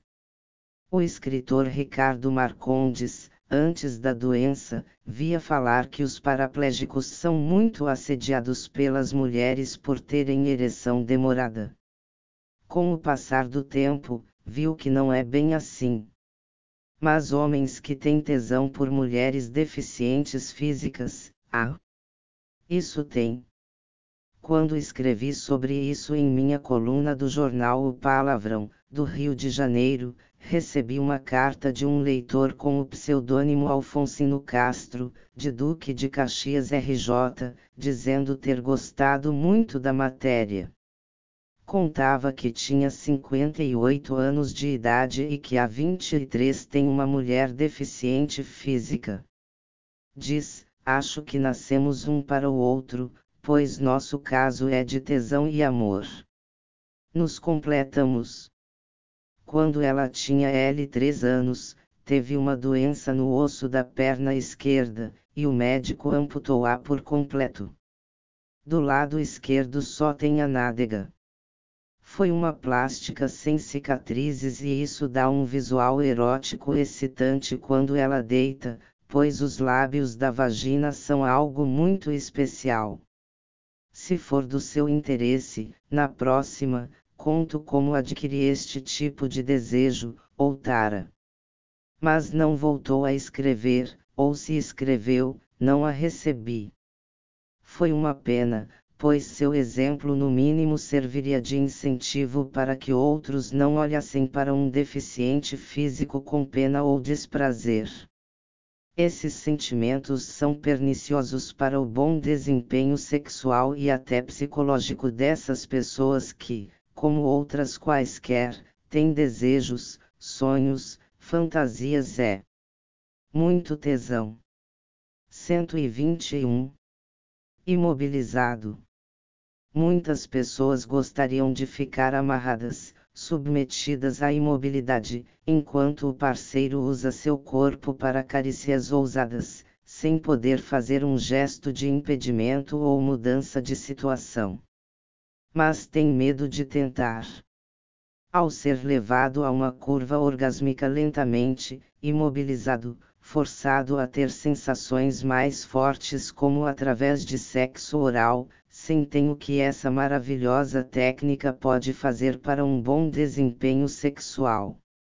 Principalmente os homens que têm esse tipo de fantasia, se auto-imobilizam, prendendo pés e membros, praticando assim a masturbação.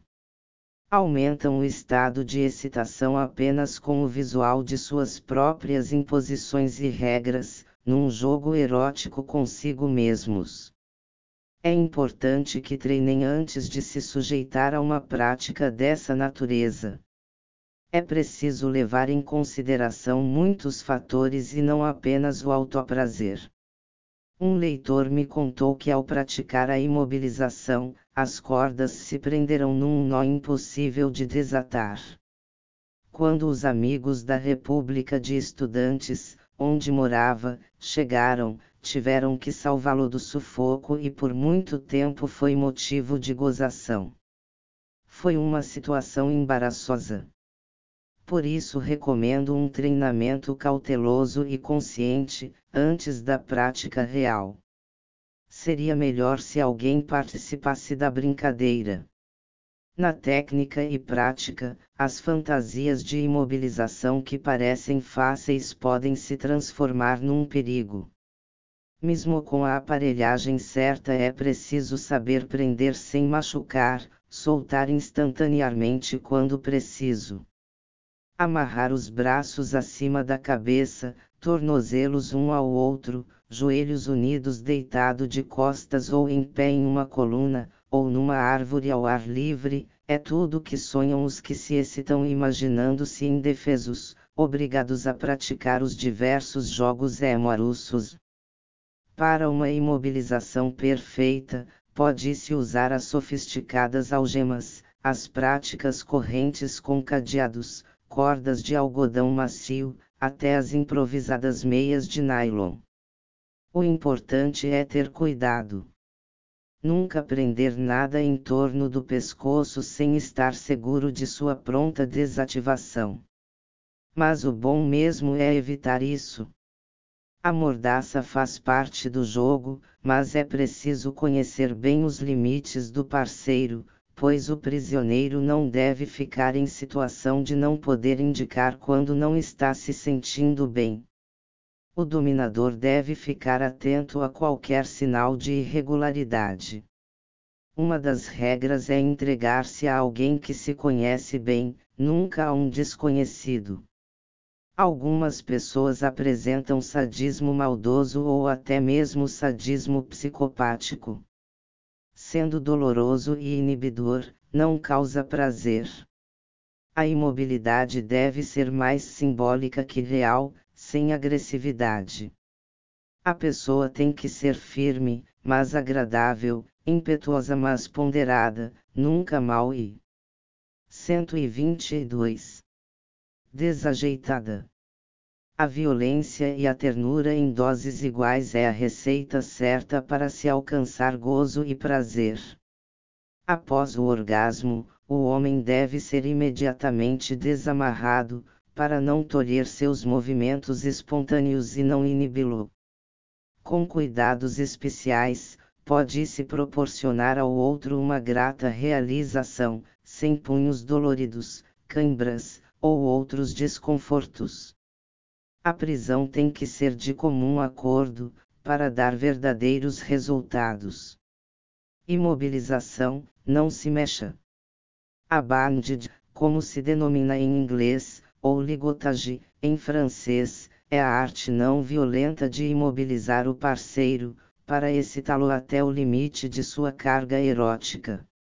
Muitas pessoas gostariam de se entregar a outra para sofrer esse delicioso castigo, mas têm medo. Realmente é preciso conhecer e confiar muito na índole e nos predicados sexuais de alguém, para deixar-se prender por cordas e correntes. Quem se prontifica a práticas dessa natureza deve levar em conta o prazer, quando a dor proporcionada seja cabível dentro dos limites de quem se deixa imobilizar. Por isso, o equilíbrio e a segurança máxima devem ser as principais preocupações. Existem regras indispensáveis para a imobilização, e todo dominador tem que ter certos cuidados. Nunca prenda nada em volta do pescoço de alguém que não possa ser desatado imediatamente cuidado com a circulação dos pulsos e tornozelos. Áreas genitais devem ser cuidadosamente manipuladas e a atenção maior deve ser para a expressão fisionômica do escravo erótico, principalmente quando está amordaçado. A qualquer sinal de dor ou desagrado, é necessário cuidar para que o outro se sinta bem, e com excitação crescente. A verdadeira arte da imobilização deve ser simbólica, mas sempre firme e com a máxima segurança. Só assim produz bons resultados. Os estímulos devem ser exageradamente lentos. A felação ou cunilíngua não podem faltar. Tive um amor muito complicado. Era casado e vivia às voltas com problemas de família e negócios da sua indústria. Nos restava pouco tempo para realizarmos nossas fantasias amorosas. Suas visitas eram muito rápidas. Eu tinha que respeitar e aproveitar o pouco tempo que ele dispunha. Era meu escravo erótico por livre e espontânea vontade, entregava-se inteiramente a meus caprichos e prazeres. Fazíamos brincadeiras sexuais interessantes, e uma das que sempre me recordo com satisfação aconteceu numa tarde, quando conseguiu mais tempo para ficar comigo. Ele curtia a imobilização e meu desejo sempre fora prendê-lo firme, mas confortavelmente, praticando felação e masturbação lenta. Com seu 123 corpo à minha disposição, queria fazer uma tortura deliciosa, inesquecível. Quando viste as careias de couro, cheias de fivelas e taxas em seu corpo, entendeu que ficaria à minha disposição, privado de meios para agir por conta própria. Os punhos foram presos na argola que prendia suas coxas e os antebraços à altura de sua barriga. O membro, já ereto, foi confortavelmente instalado na abertura para essa finalidade. Vendei-lhe os olhos, para que ele sentisse o prazer da brincadeira, como num sonho. Deitei-o de costas, prendendo seus tornozelos com cordinhas macias e fortes. Precavidamente, dei algumas voltas, passando a ponta por dentro, para prender a corda, evitando que a circulação fosse prejudicada. Deslizei a mão pelo membro loucamente enrijecido, apertei-o firme e forte, em sua base. Senti meu homem muito sexy naquela posição. Impossibilitado de alcançar meu corpo, sem poder me ver imóvel, desfrutava os carinhos com prazer. Dando atenção à masturbação, deslizei suave para cima e para baixo, lentamente. De repente, apertei com toda a minha força e voltei agora num ritmo frenético, voluptuoso gemeu deliciado. Dali a pouco, estaria gozando. Então parei, beijei todo o seu corpo, fui virando-o de bruços, acariciei suas nádegas com a língua. Encolhi seus joelhos para virá-lo de lado, expondo-o às explorações de meus dedos buliçosos. O membro duro babava esmegma grosso e abundante. Depois de explorar sua região anal à vontade, sentindo a próstata ao redor de meu dedo brincalhão, minha outra mão continuava masturbando-o. Desvirei-o ajudando-o a sentar confortavelmente, tirei sua venda e iniciei um striptease. Expunha minhas partes genitais em várias posições. O exibicionismo ante seu olhar curioso e seu corpo imóvel, membro ereto babando de desejos, me excitou loucamente. Já estava prestes a explodir. Então parei. Acendi um cigarro, soltando a fumaça em seu rosto. Levei o cigarro a seus lábios, sem deixá-lo tragar. Depois de um bom tempo naquela provocação, deixei-o dar uma fumadinha. Ele sorveu a fumaça como se aquela fosse a tragada mais deliciosa de toda a sua vida. Só então, depois de deitá-lo sobre a cama, na posição 69, esfregava-me em seu rosto. Era tudo o que precisava no momento. Conseguindo meu gozo abundante, saí de cima dele, aumentando a velocidade da mão em seu membro. Parava, soltando-o quando via que ia ejacular. Eu queria que me implorasse, pedisse, suplicasse, para continuar até seu prazer total. E quando pediu que por piedade o deixasse chegar ao clímax, suplicando desesperado, contorcendo-se, esfregando-se na cama como um bicho cheio de veneno, atendi-o prontamente. Assim, havíamos desfrutado da brincadeira da imobilização com segurança e muito prazer. 124. Sadismo erótico. O sadismo erótico existe em todas as pessoas em maior ou menor intensidade pelo menos uma vez as pessoas que se consideram totalmente normais já devem ter praticado alguma forma de estímulo sexual com mais violência e força. Uma guerra de travesseiros, beliscões leves, mordidinhas nos lóbulos das orelhas, aranhões, puxões de cabelo, ou até quando se finge dar um beijo e se recua sem satisfazer a vontade do outro, e tudo que se preste para provocar eroticamente pode ser considerado como estímulos do si, sadismo erótico. Esse tipo de sadismo nada tem de patológico. Respeitando os limites das pessoas, não obrigando alguém a fazer o que não queira, mantendo um equilíbrio entre o desejo e a ação, o poder e a força, não levando até as últimas consequências seu domínio sobre os outros, essas são as regras do si. Estas pessoas de bem com a vida fazem outros felizes. Quando alguém tem vontade de imobilizar o parceiro, brincar com seu corpo e abusar da disposição sexual do outro com equilíbrio, carinhosamente, sem ferimentos e castigos insuportáveis, não deve se preocupar. Mas Osh, ao descrever Wanda, colocou nela os sentimentos de quem ama e pratica o sadismo erótico para agradar o parceiro. O amor é o maior afrodisíaco que existe. Num trecho de sua obra mais famosa, A Vênus das Peles, deixa claro o seu controle.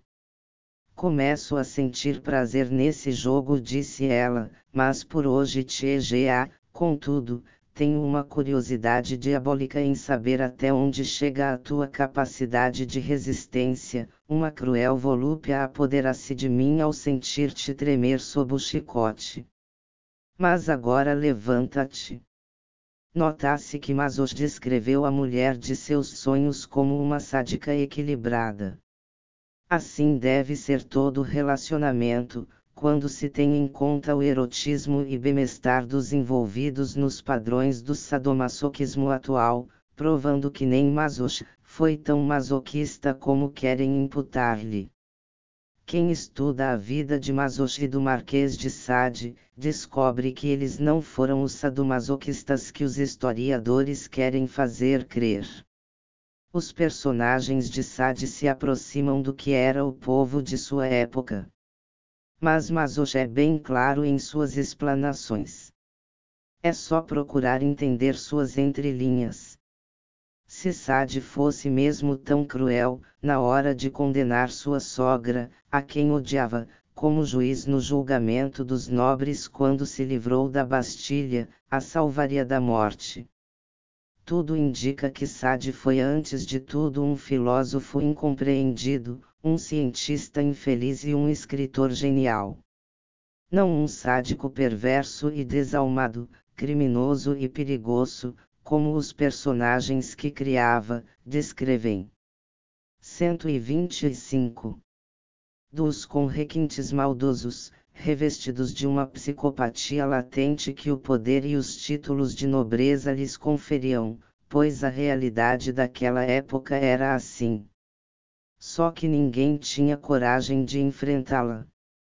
Jamazos criou muitos romances destacando suas predileções no amor, mas quando os cientistas começaram a estudar seu comportamento taxando-o de anormal, depois de ter recebido reconhecimento como um bom escritor e títulos pelo mundo afora, ficou muito aborrecido, principalmente por terem ligado seu nome ao de Sade.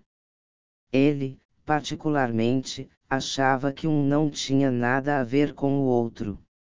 E não tem mesmo, mas como escritores, tiveram coragem suficiente para criar personagens e narrar seus próprios gostos, em obras distintas e científicas que até hoje mexem com os bons costumes. Fantasias. Quando eu era pequena, construía um mundinho todo meu. Juntava latinhas vazias, quecos de louça e coisas inúteis como se fossem valorosos utensílios domésticos. Arrumava-os nas casinhas sob as árvores, e imaginava estar numa mansão. Falava com as bonecas, respondendo a mim mesma num monólogo solitário, acreditando que elas me respondiam. Via os meninos arrumarem sabugos de milho como se fossem boiadas montavam em cabos de vassouras como possantes cavalos. Fantasias infantis são puldarussas, apaixonadas e muitas vezes permanecem pela vida afora e invadem o mundo adulto. Quando se descobre o sexo, e na adolescência, dá-se primordial importância a tudo que se refira a esse assunto. Preenchemos necessidades insatisfeitas, compensando realidades impossíveis. Nessa fase, nasce um sonhador. Muitos jogadores compulsivos jogam apenas para ter o direito de sonhar. Arriscando a sorte num jogo, ganham o direito de ficar dias imaginando o que vão fazer com o dinheiro. A prática do SME, sadomasoquismo erótico, é muitas vezes para um adulto como um brinquedo de criança, ou os sonhos de um ganhador imaginário. Essas pessoas amadurecem voltadas para suas primeiras impressões e descobertas sexuais quando é impossível satisfazer a curiosidade ou necessidade, satisfazem seu desejo sexual baseadas em fantasias masturbatórias bonitas, imaginando ser muito amadas e solicitadas sexualmente, e isso gratifica o inconsciente. De tanto praticar ações, isso acaba virando uma obsessão, se não encontram alguém que compartilhe as mesmas tendências. 126. Mas o SM. Sádico maldoso, o SP. Sádico psicopático, o MC. Masoquista compulsivo, o MM. Masoquista moral, e o MA. Masoquista alienado, teriam que desde cedo identificar seu interesse, desejos, tesão, medo, complexo de inferioridade, os traumas, frustrações, para corrigir-se em tempo. A consulta a um psicólogo iria dar bons resultados. Mas quem, na adolescência, sabe que seu tesão é um desvio da personalidade e identifica o perigo? Outro problema é que ele gosta disso. Imaginar-se nas situações fantasiadas lhe traz compensações masturbatórias, por isso não confia seus segredos a ninguém que possa vir ajudá-lo. A pessoa que tem uma personalidade sádica maldosa ou psicopática, pode desenvolvê-la tornando-se um perigo. Teria que ser eliminada do convívio social entrando numa clínica de tratamento psicológico e terapêutico. O SM e o SP são perigosos quando se metem nos meios eróticos, ou se oferecem a alguém como dominadores. Existem casos extremos em que esses anormais ultrapassam todos os limites do outro, causando graves lesões físicas e até a morte. Não são fáceis de identificá-los, mas um pouco de bom senso é indispensável quando um SM é parte para um relacionamento com estranhos. O melhor é nunca, nunca expor-se a um desconhecido antes de um bom papo, e, mesmo assim, é preciso tomar muito cuidado, pois muitas vezes podemos nos enganar. Quando comecei a pesquisar esse assunto, não sabia muita coisa a respeito, mas já tinha sensibilidade suficiente para me safar de muitos SM ou SP. Hoje, é diferente. Logo sei se uma pessoa é confiável ou não. Lembro-me do horror que me causou uma conversa que tive com certo indivíduo numa mesa de restaurante contou-me seus desejos e tições. Um deles era pagar para algum pai ou mãe emprestar-lhe uma criança, estuprá-la na frente deles, pagando o que exigissem para satisfazer essa vontade. Contou-me que morria de tesão quando via essas pessoas que pedem esmolas nos cruzamentos. Quando o semáforo estava fechado e um pai ou mãe se aproximava de seu carro com uma criança no colo, seu membro já começava a entumecer. Arrepiei-me ao pensar que o Marquês de Sade tinha razão quando escreveu os 120 dias de Sodoma. Aqueles personagens que descreveu bem, típicos de seu tempo no meio da nobreza, existem até hoje. Fiquei preocupada com o que poderia acontecer se aquele homem à minha frente encontrasse alguém com uma criança roubada no colo, cenas comuns nos dias de hoje. Acredito que a maioria dos que têm esses tesões não possuem excepcionais qualidades físicas ou o mínimo de boa índole formadora de 127. Um caráter nobre. Por isso, desejam satisfazer seus instintos desequilibrados, até por diversão. Já o MC, masoquista compulsivo, o MM, masoquista moral, e o MA, masoquista alienado, oferecem-se para servir como escravos, implorando por punições, humilhações, degradações, etc por não resistirem à vontade de satisfazer pelo menos uma vez suas fantasias, compulsão, ou para cumprir um acordo que para qualquer indivíduo não tem valor algum, mesmo passado em cartório, quer honrar a palavra dada, ou por não se preocupar realmente com o que possa vir a acontecer. Por estar tão ansioso para satisfazer-se, chega ao ponto de nem pensar nos problemas que possa vir a ter. Essas pessoas dão inteiro poder ao dominador, ou quando praticam ações, correm certos perigos. Já aconteceu de encontrarem pessoas mortas em posições ou maneiras inexplicáveis. Elas apenas estavam simplesmente realizando fantasias sexuais. Tenho a carta de um masoquista alienado que me conta. Vilma, o meu maior sonho é conhecer uma mulher que realize minha fantasia de imobilização. Adoro ficar imaginando que a mocinha me prende e me castiga expondo minha genitália, brincando com ela, me masturbando e praticando felação até que eu goze. Eu faço tudo para resistir, mas, no fim de um tempo, meu esperma esguicha e isso me dá tanta satisfação que, na impossibilidade de encontrar alguém que compartilhe comigo, já tenho corrido alguns riscos. Outro dia, aqui na República de Estudantes onde estou morando, aproveitando a ausência dos colegas, amarrei uma corda na viga da área de serviço e prendi-me, não dando maior atenção ao laço em torno do pescoço. Acontece que meu pé resvalou sobre o banquinho em que estava trepado e este caiu. Vilma. Que situação!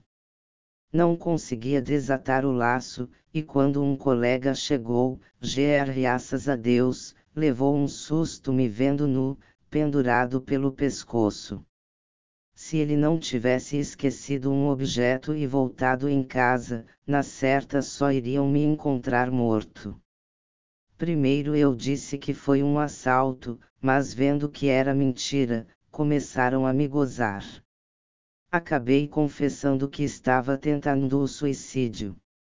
Na primeira mentira, todos rirão, me ridicularizando, pois nada faltava em casa, e porque a nudez. Entre a dúvida e a certeza, os colegas passaram a me tratar como um pobre coitado, um demente, uma pessoa que precisa de atenção, carinho e cuidados. Mas eu prefiro isso que lhes confessar as verdadeiras razões que me levaram me a pendurar naquela corda. Vilma, como faço para encontrar aqui mesmo, em Belém, uma dominadora que aceite praticar a imobilização, em mim e comigo? Júlio, Belém, PA 128 como ele faz para encontrar uma dominadora em Belém eu não posso saber, mas como tomar mais cuidado das próximas vezes que for realizar suas fantasias, é muito fácil de imaginar.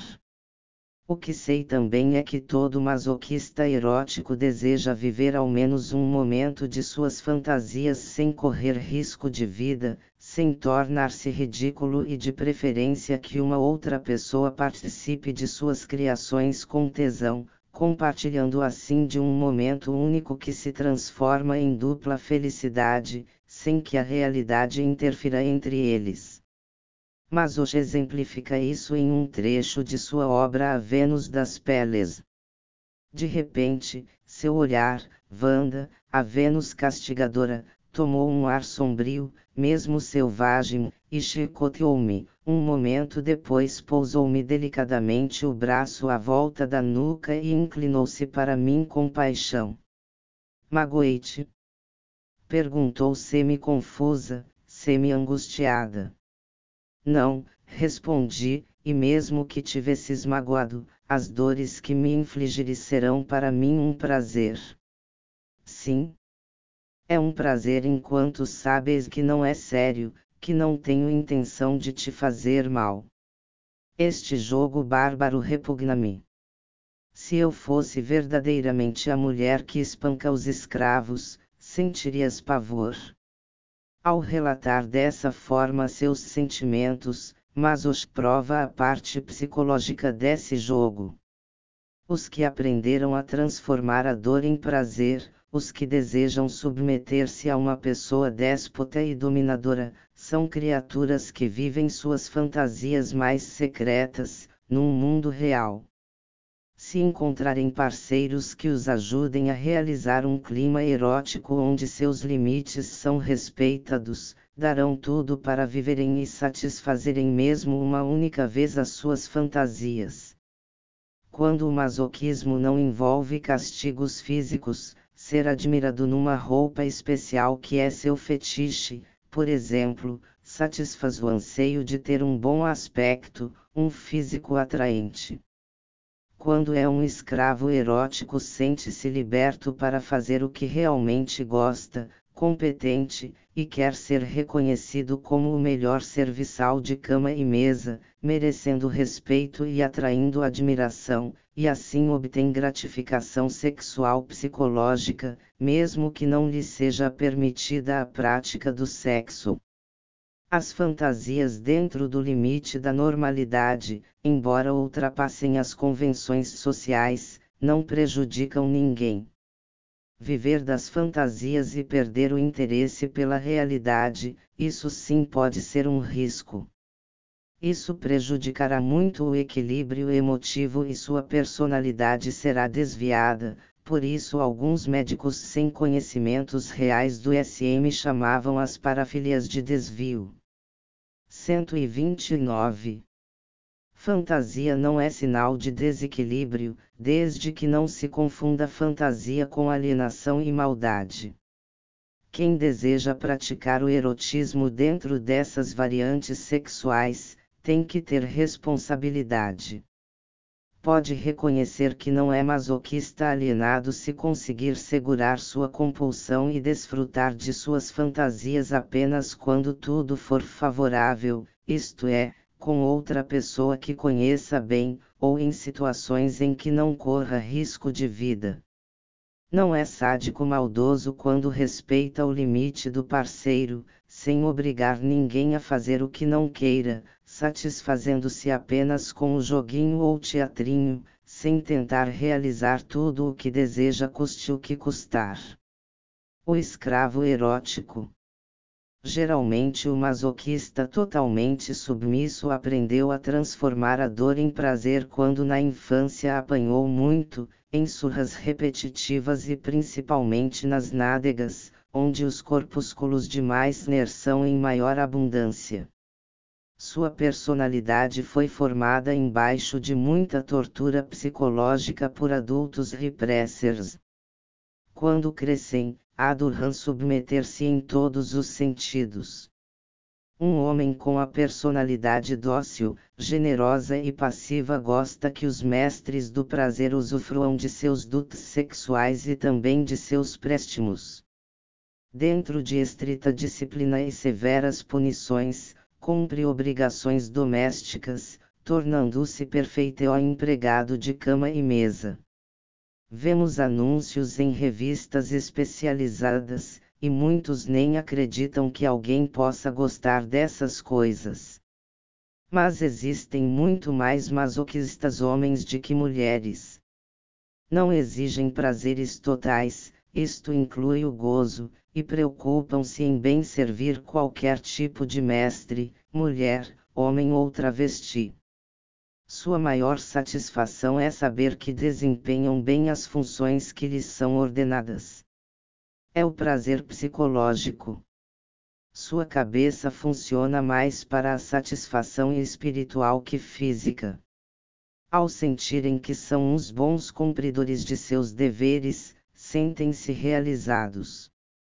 Desde limpar bem uma casa, até preparar o seu dono, a, para a prática do sexo com outros parceiros, restando-lhe apenas o consolo de elogios e restos de generosidade que possam ter para com eles. Em Tormentos Deliciosos destaco essa tendência no conto Depoimento de Honório. No exterior, onde o sadomasoquismo é praticado em família, as espoes obrigam os próprios maridos a servi-las em reuniões sociais, e na vida privada são perfeitos serviçais. Os depoimentos desses maridos felizes e realizados são encontrados em jornais e revistas especializadas. O Senhor John Rowley publicou um depoimento no Jornal de Nova York, O Dominante. 130. Mystic, em que relata seu dia a dia como serviçal e amante treinado para agradar a esposa e a todos que ela determinar, sem questionar as ordens e as vontades dela. Afirma estar completamente feliz, e para provar sua obediência assinou um contrato registrado em cartório. Comentei esse depoimento em um artigo, reescrevendo-o inteiramente. Hoje, conhecendo bem essas personalidades masoquistas, não tenho dúvidas que tudo ali relatado seja verídico.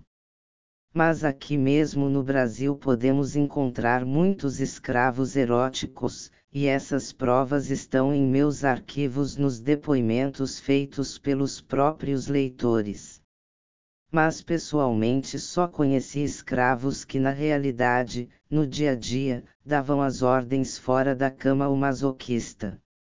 Aprendi que para serem completamente submissos, esses homens têm que ser totalmente disciplinados e humilhados até na condição financeira, isto é, para que um masoquista se sinta realmente de bem com a vida, ele não pode ter recursos próprios para se manter, sendo sujeito inteiramente à mulher que o sustenta e provê. Deve também ter uma ligação a ela por amor aos filhos, ou outro sentimento qualquer que o obrigue a aceitar em sua vida diária todas as ordens impostas. Só assim se tornará inteiramente feliz sendo obrigado a rebaixar-se nas mais humilhantes situações. Vivendo a expensas de outrem, quer financeiramente ou sentimentalmente, esses emiaçoquistas se entregam e curiosamente se tornam as criaturas mais felizes da face da terra. É como a mulher masoquista que se doa a um mestre para ser obrigada a agir como prostituta. Assim, ela fica livre do complexo de culpa, da vergonha e pecado pelas suas ações. Em nossas revistas encontramos alguns anúncios de pessoas se oferecendo para serem escravizadas. Se quiser ter um escravo erótico à sua disposição, responda apenas impondo sua vontade e tesão. Além de curtir um bom relacionamento sexual dentro desse contexto, vai ter um serviçal excelente, e de graça. Como exemplo desta preferência, transcrevo aqui um conto depoimento de um amigo, muito conhecido no meio SM brasileiro por ter aberto um clube sadomasoquista no sul do país. Renato Agostinho, em 95, montou em Porto Alegre o SM System. Deve estar usufruindo em seu dia a dia a realidade aliada à fantasia. Uma época andou por S. Paulo em busca de uma mulher que o escravizasse, morou algum tempo com esta dominadora, mas voltou ao sul, montando o primeiro clube de SM em Porto Alegre, com shows semanais.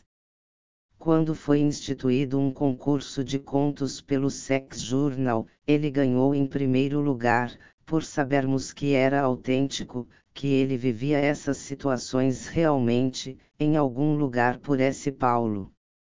Mesmo que o relato não seja verdadeiro na íntegra, como todo. 131. Masoquista, mistura realidade com fantasia, é difícil detectar até onde podemos separar uma coisa da outra. Vou transcrevê-lo na íntegra.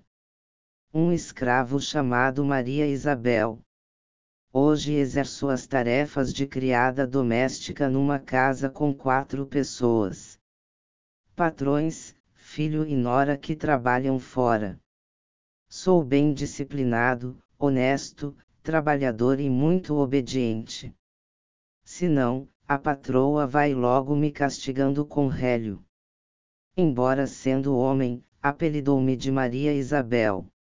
Maria, para ser mais preciso. Visto um avental de criada, bermuda e chinelo, uso brincos baratinhos e uso constantemente um chapéuzinho de camareira. Esta é minha função, levanto às seis da manhã e começo a rotina.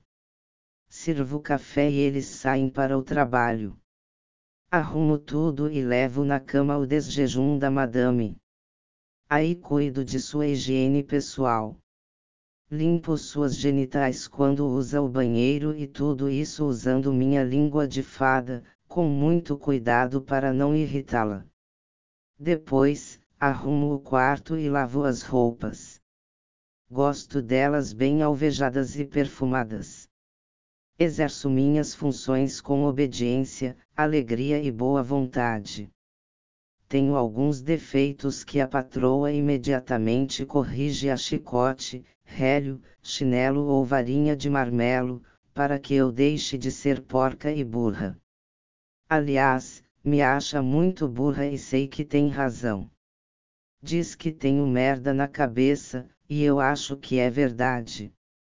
Os castigos, sobretudo a varinha, doem muito.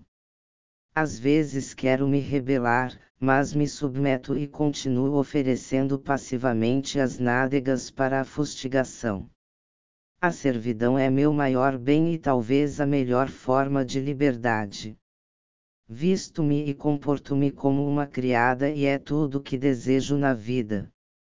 Após os serviços caseiros, assisto às novelas aos pés da patroa, até ser solicitada a atendê-la como objeto sexual. Me dispo exibindo minhas vergonhas. Fico noazinha. Abaixo-me para lamber seus pés, excitando-a porque ela gosta muito de minha língua, que percorre onde ela exigir. Às vezes, para agradar, ofereço minha bunda para que me espanque e meu patrão me enrabe. Tenho que rebolar muito, pois ele gosta que mexa bastante, até conseguir um ou dois orgasmos. Depois de satisfeitos, cuido de suas higienes, lambendo as áreas genitais dos dois, para limpá-los. Assim é minha vida. Tenho uma dona que sabe que se quiser pode defecar na minha boca. Sabe que sou dela. No dia que completei um ano de casa, ela marcou-me com ferro em brasa. Hoje trago as iniciais L e M gravadas para sempre em minhas nádegas. Quando o ferro quente chiou. 132. Me entupeci de dor. Fiz um som gutural, uh, e desmaiei. Ao acordar, dei-me por inteira propriedade dela. Um brinquedo, um bobo da corte. Ela faz o que quer de mim. Gostaria de escrever um livro contando os castigos e os segredos meus e dela. Tenho 58 anos, e já fui chamado de perfeito cavalheiro. Um gentleman. Era doutor, usava gravata e paletó. Tinha carro, empresa própria, mulher e um filho, minha riqueza. Um dia, me enchi das responsabilidades, resolvi mudar de vida. Fiz uma procuração para minha esposa e vim fazer-me doméstica em S. Paulo. Então conheci a escravidão, a felicidade e a liberdade de cuidar da minha vida como quero. Cumpro meus deveres e para isso não preciso sequer pensar. Apenas obedeço. Outro dia, minha patroa quis pôr um anúncio no jornal para oferecer-me para outra mulher que deseje alguém como eu. Chegou a redigir assim: doméstica, ponho à disposição de alguma senhora dominadora, que deseje um escravo branco, canela fina. Serve como doméstica, cozinha, passa, lava e arruma. Trabalha com um burro, pois foi treinado para isso. Dócil e submisso, no entanto, deve ser chicoteado com rigor. Vou substituí-lo por um mais jovem sádicas que desejem um escravo real e fiel, me escrevam. Ela ia por isso no jornal, mas desistiu. Que bom, pois a adoro e não tenho vontade de servir a mais ninguém. Talvez como diarista, se for desejó de minha patroa. Sou feliz da forma que vivo e ainda mais por ser propriedade dela. Agonia e êxtase das cócegas li, que os russos faziam orgias e torturas eróticas utilizando as cócegas. Amarravam os pés e braços das vítimas, em forma de X, deixando-as vulneráveis. Era um costume das tribos tártaras. Nos suplícios da Inquisição, o método foi também muito utilizado. O infeliz era colocado de maneira tal, que a posição da sola dos pés ficasse em posição favorável às lâmbidas de cabras, ávidas pela salmoura que era derramada nos pés das vítimas. Achei incrível a descrição do artigo: muitas vítimas chegavam ao orgasmo sendo torturadas por cócegas. Fiquei longo tempo meditando sobre o assunto. Cresci considerando uma brincadeira infantil. Já adulta, raramente vi ilustrações sobre cócegas. Lembrei-me de que quando criança havia presenciado, por diversas vezes, cenas em que uma vizinha ataca a veia de cócegas seus sobrinhos. Os adultos a criticavam. 133. Isso faz mal, você vai machucar a criança, que brincadeira besta, qualquer hora você provoca um ataque de apoplexia no menino, pare com isso, me dá nos nervos. Mas ela continuava prendendo as mãos de sua vítima e com a boca fazia aqueles clássicos barulhinhos em sua barriga, com a intenção de ampliar os efeitos da cócega. Lendo o artigo, lembrava-me daquela mulher que era a mais temida e a mais amada daquela família. Notava também que quase todas as crianças que assistiam à brincadeira da tia, ficavam excitadas, ansiosas, fugindo, mas demonstrando desejar serem atacadas por ela. Os pais, é lógico, criticavam e proibiam, dizendo que fazia mal, que já tinham visto alguém morrer de cócegas, etc.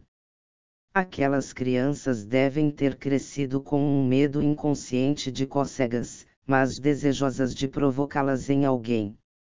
Comecei a imaginar que uma orgia de cócegas era muito erótica e hilariante. Gostaria de participar de uma brincadeira assim. Como algoz, é claro. Pensando nisso, tive uma ideia: prender alguém e satisfazer meus desejos demorou muito para conviver com um homem que fosse cosquento. Melhor para mim, que estava mais excitada com a ideia. Amarrei seus punhos e tornozelos, prendendo-os a seguir nas grades da cama, enquanto dormia. Fiquei atenta, esperando que acordasse. Ao se mexer para posicionar-se melhor, ele despertou. Sem entender, viu-se amarrado e exclamou: Que brincadeira é essa? Falou assustado. Olhando-o maliciosamente, respondi se estava preparado para ser sacrificado por meio de cócegas. Ah! Não?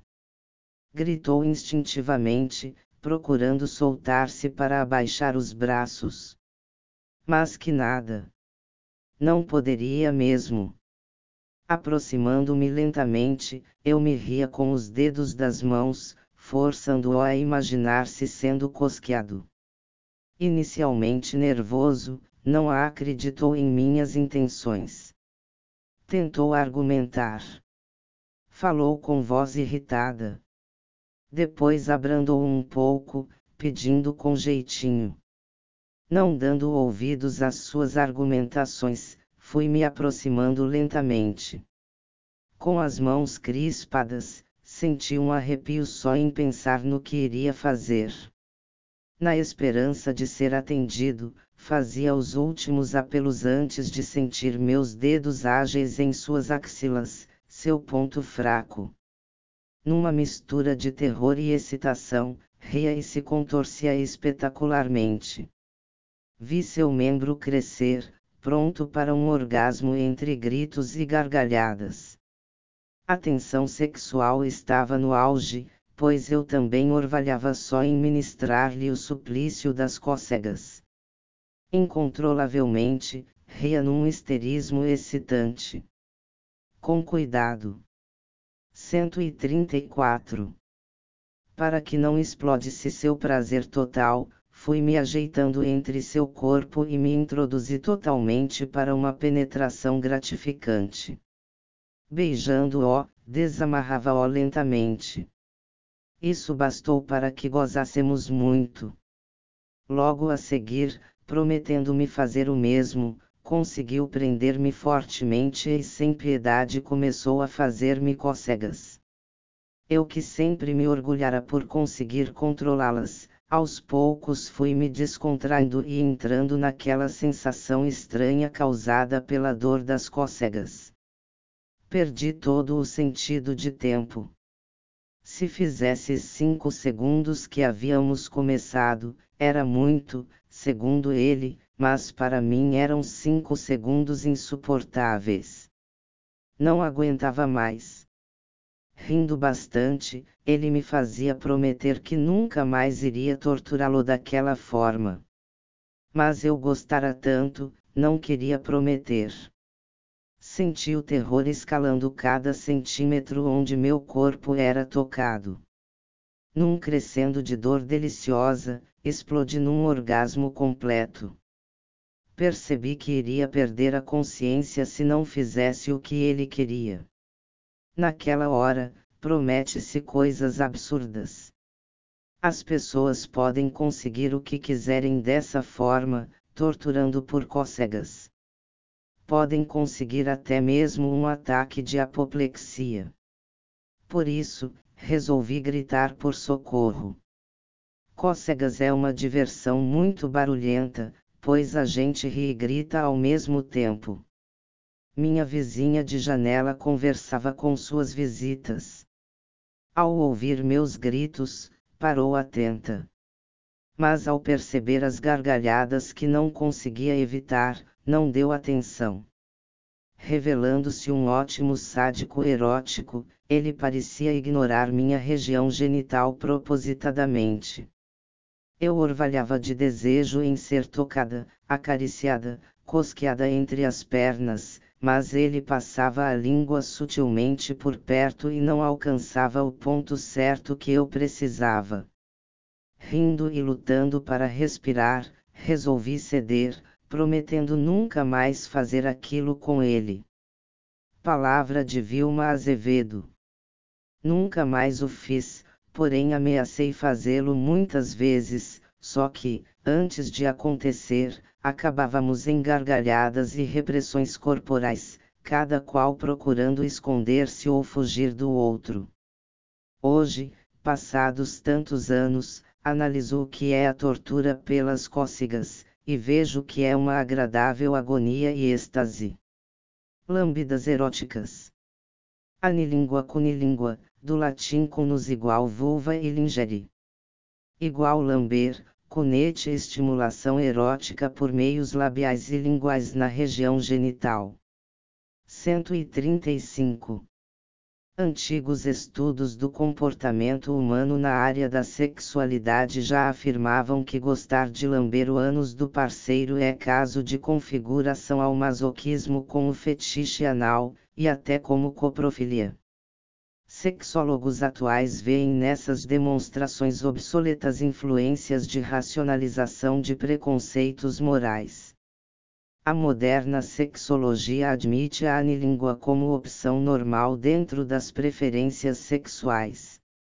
De acordo com Freud, todos temos uma fase anal, onde a persistência de necessidades eróticas e traços de personalidade se originam nessa fase do desenvolvimento psicossexual. Quando a criança descobre o prazer da retenção ou expulsão das fezes, é formado também um traço de seu caráter. O prazer da expulsão tem muito a ver com a caracterização de uma personalidade generosa, vaidosa e ambiciosa, enquanto o prazer da retenção, ensina Freud, pode levar à tríade anal, isto é, a uma personalidade de obstinação, rigidez e mesquinharia. Os historiadores relatam que fantasias anais são comuns na infância. Imagens e sonhos de relação sexual, estupro ou parto anais fazem parte da fantasia infantil. Eu mesma, quando tinha uns quatro anos, ouvi dizer que minha gatinha estava prenha. Interrogando daqui e dali, descobri que estava esperando gatinhos. Sem saber por onde os filhotes sairiam, e imaginei que seriam expelidos pelo ânus. Fiquei dias pensando como seria quando eu crescesse e precisasse dar à luz meus filhos. Temia o quanto iria sofrer em ter que expulsar a criança por uma abertura tão pequena. Qual não foi meu espanto ao descobrir, quando a gata entrou em trabalho de parto, que o buraco por onde os filhotes nascem é menor ainda. Só me livrei do pesadelo quando li em livros, as explicações sobre os ossos da bacia feminina, apropriada pela natureza. Por isso acredito nessa teoria de Freud, pois nesse período tinha pesadelos e medo constante de quando precisasse entrar em trabalho de parto. Quando pude ir a uma biblioteca, instruí-me rápido. O que mais me espantou foi descobrir as narrações de seitas em que o diabo é homenageado, e os adeptos têm como dever um ritual imposto, os castigos ou obrigações quando provam submissão e humildade, submetendo-se aos rituais mais exóticos, como as carícias sexuais em seus órgãos genitais, principalmente o ânus. Hoje sei que tudo isso é prazeroso, que esse estímulo causa prazer porque as reações do esfíncter retal a essas carícias proporcionam contração involuntária aproximadamente no mesmo índice da plataforma orgásmica feminina e da uretra do pênis, a intervalos de 0,8 segundos. Para sentir prazer equivalente às carícias labiais, linguais e estímulos fortes nessa região, foi criado no Oriente um instrumento chamado violino anal. 136. Consiste em um ovo cozido duro ou uma bola de madeira ou marfim, a que se prende uma corda de violino. O ovo, ou a bola, é introduzido no ânus, a corda é firmemente esticada, e o parceiro usa um arco de violino para fazê-la vibrar. O aparelho foi muito popular entre os eunucos do Império Otomano. Hoje, equivalentes elétricos são usados também na Europa, nos Estados Unidos e no Japão. Conheci um homem que foi adepto de uma seita religiosa, pelo que narrava, igual a essas descritas nos livros. Contou-me que tanto homens como mulheres formavam círculos onde uns lambiam anos dos outros. Isso provava obediência perante os deuses saprimos. Quem não queria se submeter a isso era castigado. Amarrado de bruços, o obrigavam a se contorcer e aguentar o peso do pescoço, pois se não suportasse isso, caía nos dejetos fecais colocados bem embaixo de seu rosto. A pessoa tinha que aguentar o peso da cabeça pelo tempo determinado pelo Supremo Mestre da seita, do contrário, o nariz era inteiramente enterrado nas fezes. Depois de um certo tempo, era difícil resistir, e logicamente, dessa forma, aprendiam a obedecer os rituais da seita. J confessou-me que sentiu muito quando extinguiram os vínculos dos praticantes, e agora tinha necessidade que alguém o castigasse daquela forma. Excitava-se só em pensar no sacrifício que faria, ao lamber o ânus de alguém logo após uma defecação, sendo obrigado a higienizar toda a virilha. Quando encontrava alguma mulher que o satisfizesse, era frequentador constante do Clube U, na rua Joaquim Floriano, em SP, pagava muito caro e em sua fantasia fingia não aceitar a obrigatoriedade imposta para poder ser castigado. Delirava de felicidade ante um bom monte de merda. Com certeza é coprofágico sem coragem de admitir, pelo preconceito que essa tendência gera. Ele se excitava com forte ereção só em narrar o ritual, se preparando com cuidado. Gostava de prender a cabeça num turbante branco, como os que são usados nos rituais de candomblé. Muito apertados, comprimem as veias que interferem sobre o fluxo de oxigênio no cérebro. A veia frontal fica interrompida de irrigação sanguínea. Ele sentia prazer também em colocar escovas pontiagudas em torno do tórax, amarrando-as bem apertadas, com uma faixa branca que tinha sempre às mãos. Quando estava só em sua casa, prepara-se dessa maneira, imaginava-se diante de um dos mestres da tal seita, masturbava-se. A esposa nunca desconfiou de suas preferências sexuais. J é um grande investidor no setor imobiliário, um homem elegante e simpático que conquista as mulheres à base de muita grana e cordialidades. O clube o tratava como o rei da cocada preta, atendendo-o em suas preferências e práticas mais exóticas. Eu o conheci pessoalmente em torno de 86 e nunca mais o vi. Deve andar por aí, enfeitando-se e mastur. 137. Bando-se, com seus turbantes e suas fantasias. O que ele faz é apenas disfarçar uma preferência de muitos, como Mozart, que compunha as mais belas músicas sonhando com excrementos. Algumas cartas suas para as amantes falavam que gostava de comer excrementos.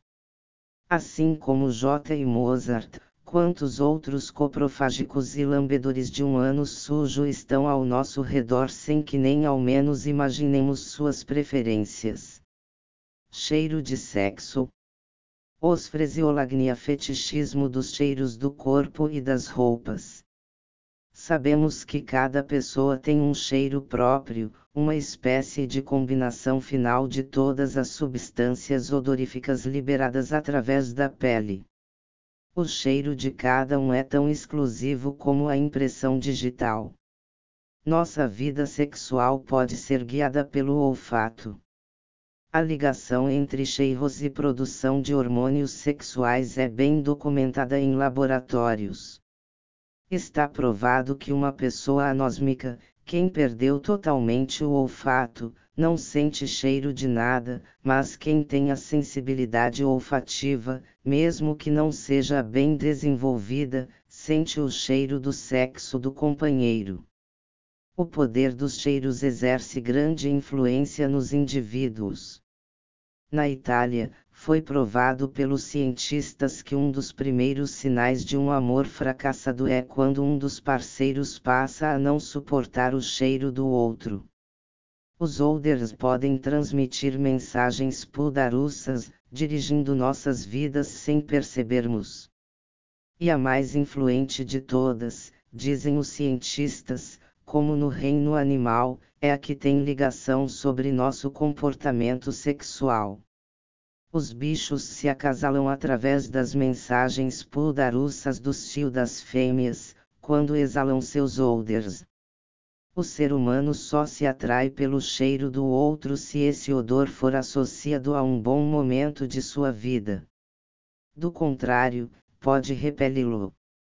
O sistema cerebral, que cataloga e identifica os cheiros, está unido à região do cérebro encarregada de armazenar nossas lembranças.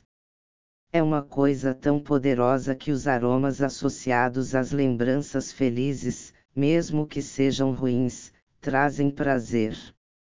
Por outro lado, se for uma lembrança desagradável, com ligação a um perfume, mesmo que seja da melhor qualidade, a pessoa o rejeitará.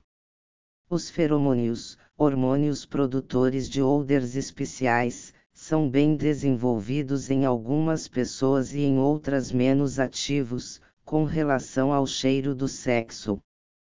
Cada pessoa tem um banco de dados de cheiros na região cerebral, dados armazenados durante toda a vida, com 23 milhões de receptores olfativos que reconhecem mais de 5 mil odors diferentes. Por isso, umas 138 pessoas nos atraem, outras nos repelem, independente de nossa vontade. Isso acontece quase sem percebermos, pois seu cheiro pode estar associado a alguma lembrança olfativa. Uma criança que desenvolveu essa sensibilidade iria com mais volúpia diante do cheiro da pele, do suor, e principalmente da região genital, do ser amado. Muitos meninos, por curiosidade, viciam-se cheirando as calcinhas que encontram pelos amontoados de roupa a lavar, displicentemente. Desenvolvem a tesão olfativa, e quando crescem, excitam-se terrivelmente com a simples lembrança desse cheiro. Um homem me contou que desde pequeno costumava roubar as calcinhas dos varais da vizinhança. Mas se for sem lavar, melhor ainda. E também não é qualquer pessoa que nos dá tesão. Tem que ser de alguém que conhecemos e sentimos prazer em imaginar seu cheiro, falou-me sem constrangimento. Os sex shops vendem substâncias feitas à base do olor quente das madeiras raras e substâncias segregadas por glândulas animais. Dizem que esses afrodisíacos liberam o inconsciente amoroso e tesãozístico, assim como os perfumistas afirmam que certas criações têm um efeito erótico, estimulando as sensações do sexo oposto. Palavrões. Coprolalia, erotolalia prazer em dizer obscenidades. Ecolteurismo prazer em ouvir palavrões. A erotolalia e o ecouteurismo são os equivalentes auditivos do exibicionismo e voyeurismo ou em suas manifestações mais grosseiras do demonstracionismo e da escopofilia, como nos diz em seu artigo sobre o assunto o brilhante sexólogo Dr. Karl Steiner. É a realização do estímulo fortemente sexual, algumas vezes chegando ao orgasmo, através de palavrões e sons eróticos. Muitas pessoas sentem enorme prazer em contar piadas sujas e picantes em público. A necessidade de falar coisas feias é mais comum do que de ouvir. Mas existem os que sentem compulsão sexual, verdadeira excitação, deleitando-se quando alguém descreve cenas eróticas. Hoje no disque erótico ouve-se gemidos e sons que transmitem ou insinuam palavrões ou prazeres sexuais. Quem gosta disso, até através do telefone, masturba-se e muitas vezes ejacula, sem tocar-se. Quem ouve as bizarrices e tem compulsões sexuais até o orgasmo, está feliz com a nova coqueluche brasileira. Desde que foi descoberto o telefone erótico, as profissionais do sexo se propõem a descrever cenas. 139. picantes para satisfazer esse tipo de ouvinte. A liberação libidinosa por telefone veio resolver o problema de muitos que viviam dando trates e procurando pessoas para colaborarem com eles. Precisam aliviar suas tensões. Existem pessoas que escrevem palavrões em banheiros públicos, muros e outros locais visíveis, com a finalidade de chocar. Muitas mulheres não perdem para os homens quanto a dizer palavrões e coisas obscenas. Durante o ato sexual ou por telefone, os serviços lascivos dessas mulheres são muito bem recompensados os negociantes estão ganhando rios de dinheiro com a descoberta de gravações em discos e cassetes para o mercado.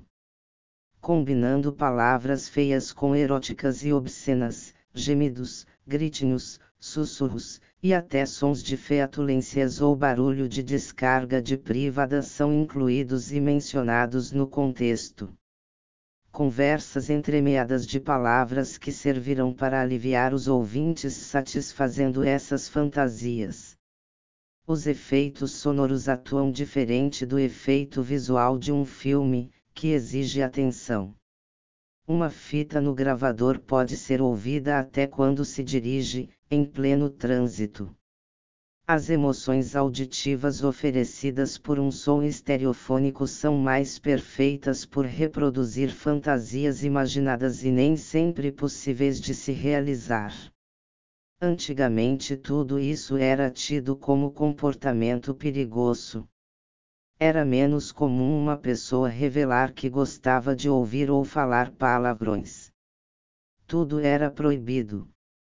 O Marquês de Sade abusou dessa proibição e em suas obras, como os L 20 Dias de Sodoma, empregou muitas palavras obscenas nas narrações. Hoje, o palavrão está perdendo a força, pois nosso vocabulário já incorpora naturalmente muitas palavras com esse sentido, mas que naturalmente soam menos pejorativas e mais sociais. Isso acontece porque a liberação feminina permite que a mulher, além de falar palavrões, também se sinta compelida a uma excitação mais intensa quando é chamada de palavras obscenas na cama. O fascínio pelas fezes. Coprofilia excitação e prazer envolvendo fezes. Dentro das variantes sexuais, a coprofilia é uma das tendências de fantasias sexuais mais ocultas, mas não uma das mais raras e incomuns. O coprófilo tem muita dificuldade para encontrar parceiros. Um lindo relacionamento sexual pode acabar mal sucedido se nas preliminares for pedido que seja incluída uma defecação, ou o odor de gases, que para uns são mal cheirosos, para outros, o supremo perfume. 140. Essa variante é mais fascinante para os homens, mas eu já recebi cartas de mulheres testemunhando essa preferência. Uma delas veio do sul. Conta a insatisfação de uma garota de 20 anos, que tem esse prazer como primordial para a complementação do ato sexual.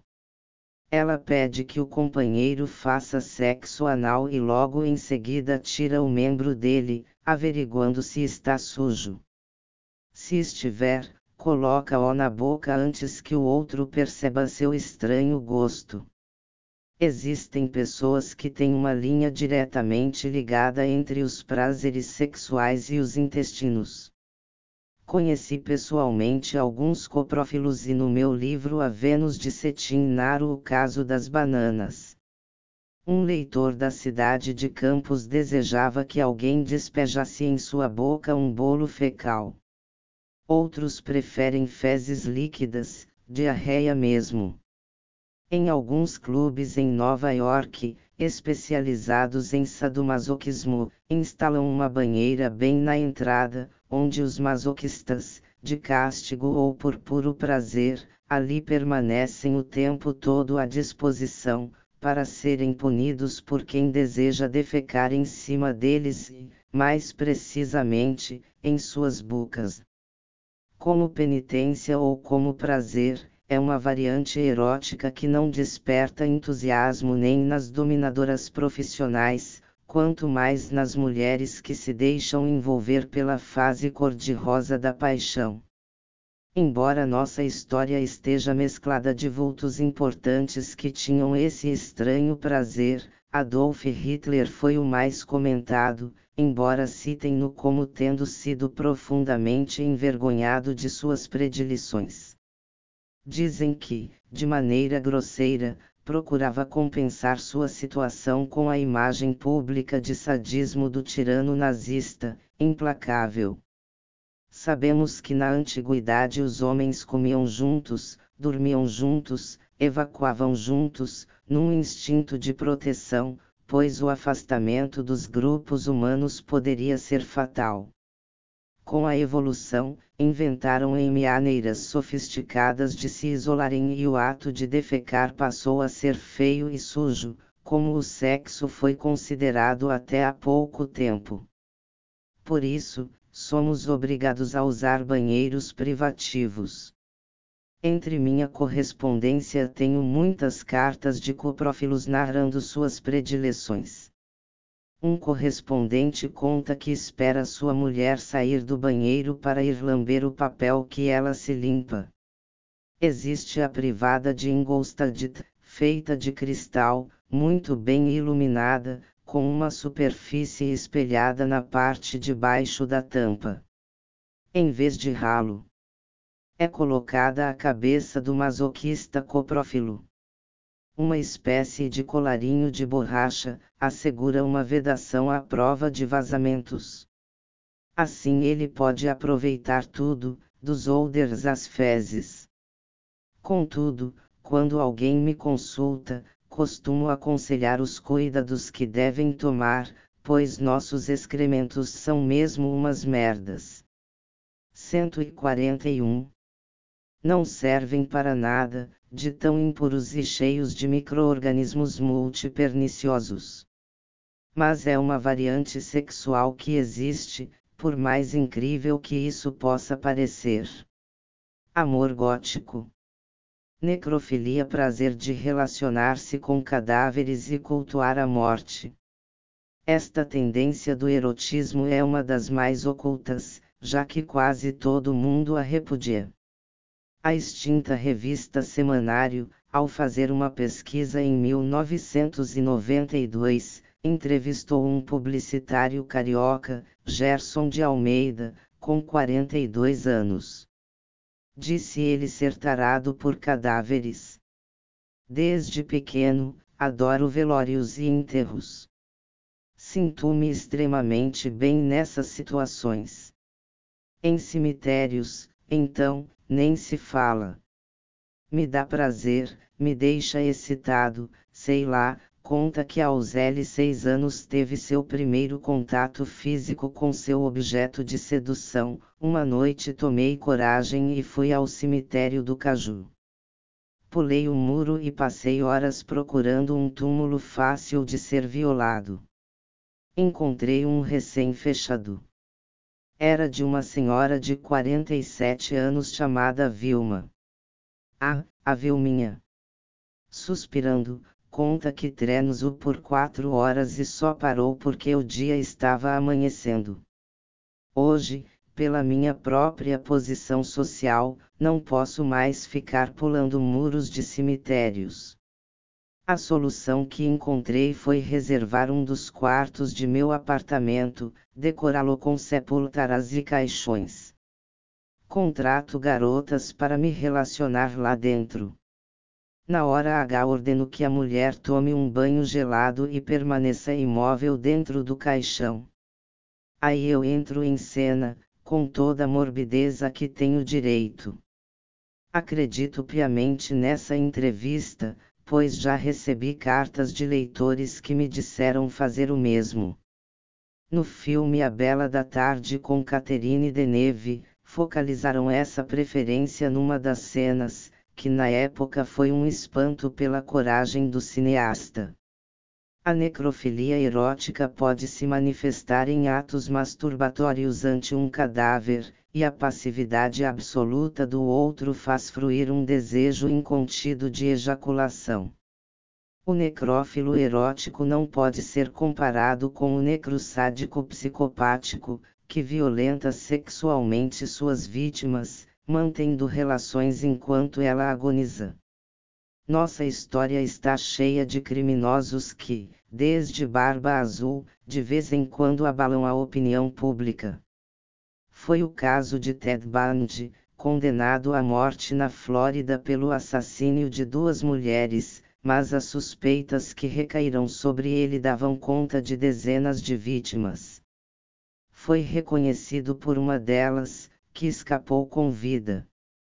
Enva 142 Dindo o dormitório da Universidade Estadual da Flórida, em questão de minutos matou duas mulheres com um bastão e agrediu duas outras. Uma delas recebeu um golpe tão forte na cabeça, que ficou com o cérebro todo exposto. Com uma lata de laque para cabelos foi sodomizada, teve um dos mamilos quase arrancado com uma mordida, e outra nas nádegas, que causou profundo ferimento. Logo depois entrou em outro dormitório, atacou outra moça que dormia num apartamento próximo. Ela só sobreviveu porque o barulho que ele fez ao desferir os golpes com o bastão acordou suas vizinhas e ele fugiu assustado. Ao ser preso um mês depois, foi acusado de ter raptado e matado com os mesmos requintes de crueldade sádico-psicopática uma garotinha de L dois anos, seis dias antes de sua prisão. Ele vinha matando há vários anos e em vários estados, Washington, Oregon, Utah, Colorado. Mark Dutroux, 39 anos, um belga que fora preso por roubo de carro, ao ser investigado, descobriu-se que havia sido posto na rua por bom comportamento em 1992, depois de ser condenado a uma pena de L3 anos em 1989, acusado de estupro por cinco adolescentes. Quando foi preso por acaso, confessou seu lado sádico necrófilo psicopático. Levou os policiais à sua casa, onde foram encontradas duas ninfetas presas em seu porão, Laetitia Delis, L 4 anos, e Sabine das Deni, L 2 anos, ambas estupradas várias vezes, naquele local fétido, cheio de vasilhas de comidas estragadas, cheirando a mofo, muita sujeira acumulada confessou que fazia parte de uma rede internacional europeia de pedofilia e tráfico de menores. Eles produziam vídeos pornôs e outras criações malucas como camisetas com escritos obscenos referentes às suas atividades.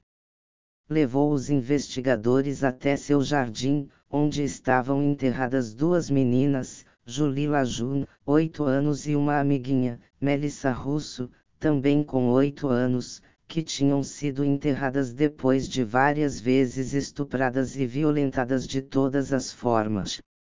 Ao ausentar-se, havia encarregado seu amigo Bernard Weinstein para continuar seus feitos sexuais e alimentá-las. Ao retornar, encontraram uma delas morta por enfraquecimento total por falta de alimento e tratamento. A outra estava agonizando em adiantado estado de inanição.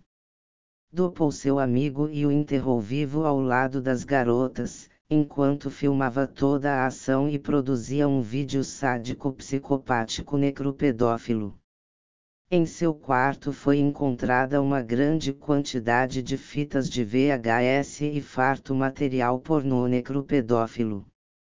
Mas para que falar de pessoas de países tão distantes, se aqui no Brasil temos um grande exemplo de maníaco necropedófilo, vivo, que abalou o mundo com suas atrocidades. Marcelo Costa de Andrade, hoje com 30 anos, começou a estuprar e assassinar garotos de 5 a L 5 anos, quando contava 23 anos de idade, na cidade de Niterói e subúrbios do Rio. 143. Ele pedia aos meninos para ajudarem a colocar velas a São Jorge. Conduzia-os para lugares ermos, estuprava e matava-os com requintes de maldade, mas em sua cabeça doentia, estava ajudando-os a ir para o céu. Casos como estes, são indignos, é verdade, mas se estudarmos bem, podemos alcançar suas mentes doentias e até explicá-las. Assim também podemos entender os necrófilos eróticos. Quem sofre dessa preferência sexual pode até mutilar e esquartejar o cadáver, mas dificilmente é o autor direto daquela morte. É possível que só a dominação total do objeto de seu desejo o satisfaça plenamente. Mas esses atos são vistos pela sociedade com um horror tão grande, que impedem toda discussão racional. Como as pesquisas não são incentivadas nesse sentido, todos que sofrem de algum trágico desejo dessa espécie já são condenados de antemão por qualquer pessoa que se julga completamente normal. A sociedade precisa ser protegida, mas a cadeia não é o lugar para confinar os desviados sexuais, psicopatas e doentes mentais. Algumas anomalias teriam que ser tratadas em novas instituições que deveriam ser criadas, onde os criminosos mentalmente anormais possam servir de pesquisas para os estudiosos. Assim, poderiam ajudar os poucos desviados sexuais que repetidamente transgridem a lei. Poderiam ser criadas equipes de terapeutas que estudassem o comportamento de cada um. Chegando a muitas conclusões, os terapeutas conseguiriam progresso nos tratamentos de pessoas como Marcelo Costa de Andrade, que foi uma criança abandonada pelos pais, sofreu toda espécie de maus tratos por vizinhos e parentes, e no internato, onde ficou confinado dos L0 aos L4 anos, foi molestado sexualmente por internos e inspetores. Ele é mais uma vítima do sistema, onde nossas crianças desprotegidas por leis e direitos ficam jogadas a um submundo. Nas favelas, onde as famílias carentes precisam pensar primeiro no pão nosso de cada dia, antes de se preocuparem com o destino de seus filhos, acontece muito desvios sexuais e comportamentais. Particularmente acredito que esses desviados, como o próprio traficante, não escolhem conscientemente seu destino. O meio ambiente muitas vezes os obriga a ter impulsos e fantasias que os dominam. Raramente são resultado de deliberações ou escolha voluntária. O desejo de ser rico e satisfazer-se estão fora dos limites do controle consciente, da mesma maneira como os sonhos. Não quero dizer que não possam dominá-los. Precisam apenas aprender a lidar com esses impulsos e se conscientizar no sentido de saber optar pelo que desejam para seu futuro real. Uma vez doutrinados no bom sentido, têm tudo para mudar seu comportamento. Historiadores dão conta de que o monarca Periandro de Corinto, século XIV, e Joana de Castela, século XVI, mantiveram consigo durante anos 144. Cadáver embalsamado da pessoa amada. Esses casos de culto ao amado não podem ser chamados de necrofilia. Esses são apenas desvios de comportamento devido à paixão. Os necrófilos eróticos modernos são mais normais, pois pagam para alguém fingir-se de cadáver e satisfazê-los a contento.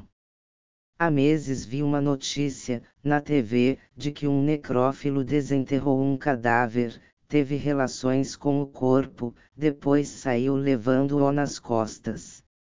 Foi encontrado na Via Anchieta, transportando a defunta para a casa dele.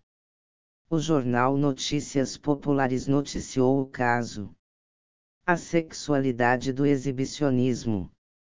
Exibicionismo prazer em ser observado.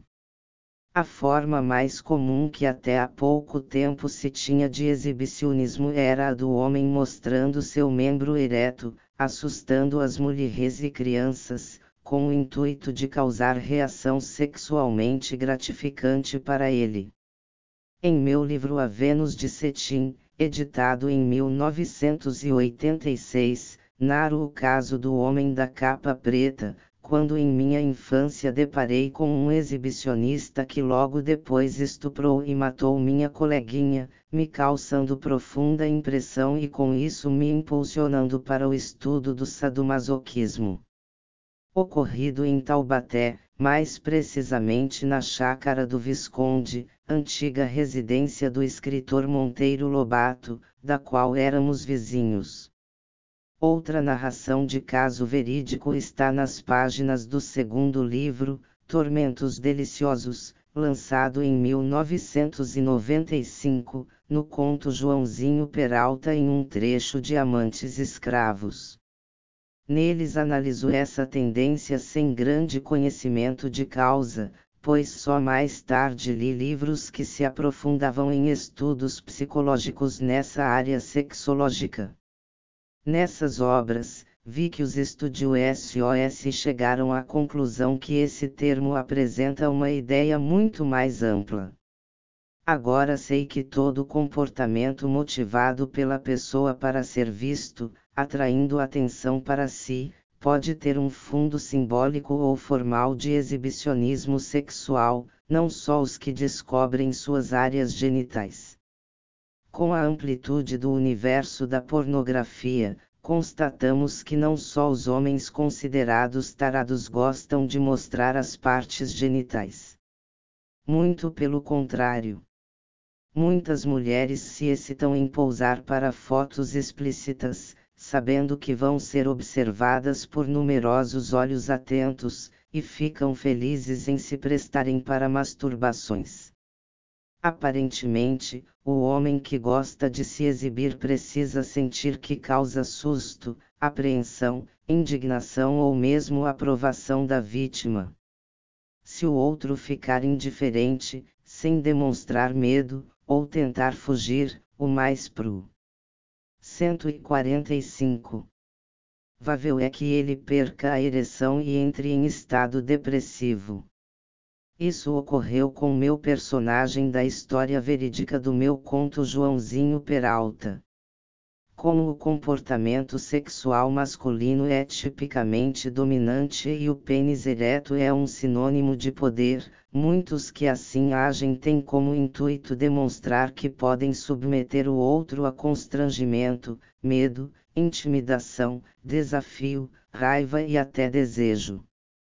Conheci Joãozinho Peralta no aterro do Flamengo. O rapaz de dentro do carro expunha o membro ereto para ver minha reação. E viu. Existem os que se atraem pela sensualidade dos exibicionistas. A moda para as mulheres é um forte aliado. Saias com cortes laterais, colantes, saltos altos, aberturas estratégicas, cores, tecidos finos, enfim, uma enorme variedade para o auxílio do exibicionista, quando não pode mostrar-se explicitamente, o que muitas mulheres fazem em boots e casas de show, ou simplesmente abrindo as pernas ao descerem de carros, ao se sentarem nas banquetas dos barzinhos, etc. Este capítulo seria extenso demais se eu fosse analisar com detalhes cada forma de exibicionismo prefiro apenas esses dois exemplos do masculino e do feminino dentro do assunto. Lavagem erótica. Clismafilia prazer de usar clisteres, aparelho para lavagem intestinal, ou introduzir objetos no reto. Por incrível que pareça, existem muitos adeptos da lavagem erótica. Antes da criação do supositório, as mães costumavam regular os intestinos dos filhos que tinham prisão de ventre com a lavagem. Como é sabido, a próstata, na entrada do reto, ao ser tocada, pode causar violenta excitação. Alguns meninos cresciam com desejos de voltar a sentir esse prazer, principalmente quando o jorrar de um líquido esquentava lá por dentro. No século XVIII, o clister era muito usado também para lavagens vaginais, e muitas gravuras dessa época mostram variados aparelhos feitos de alumínio, louça e porcelana, com tubos de borracha e terminais em forma de canudos arredondados. Ainda hoje as lavagens devem ser usadas nos hospitais antes do parto ou numa cirurgia de emergência, com a finalidade de limpar os intestinos. Mas, como é um instrumento altamente excitável, aos poucos os adeptos desse prazer foram desenvolvendo novas técnicas.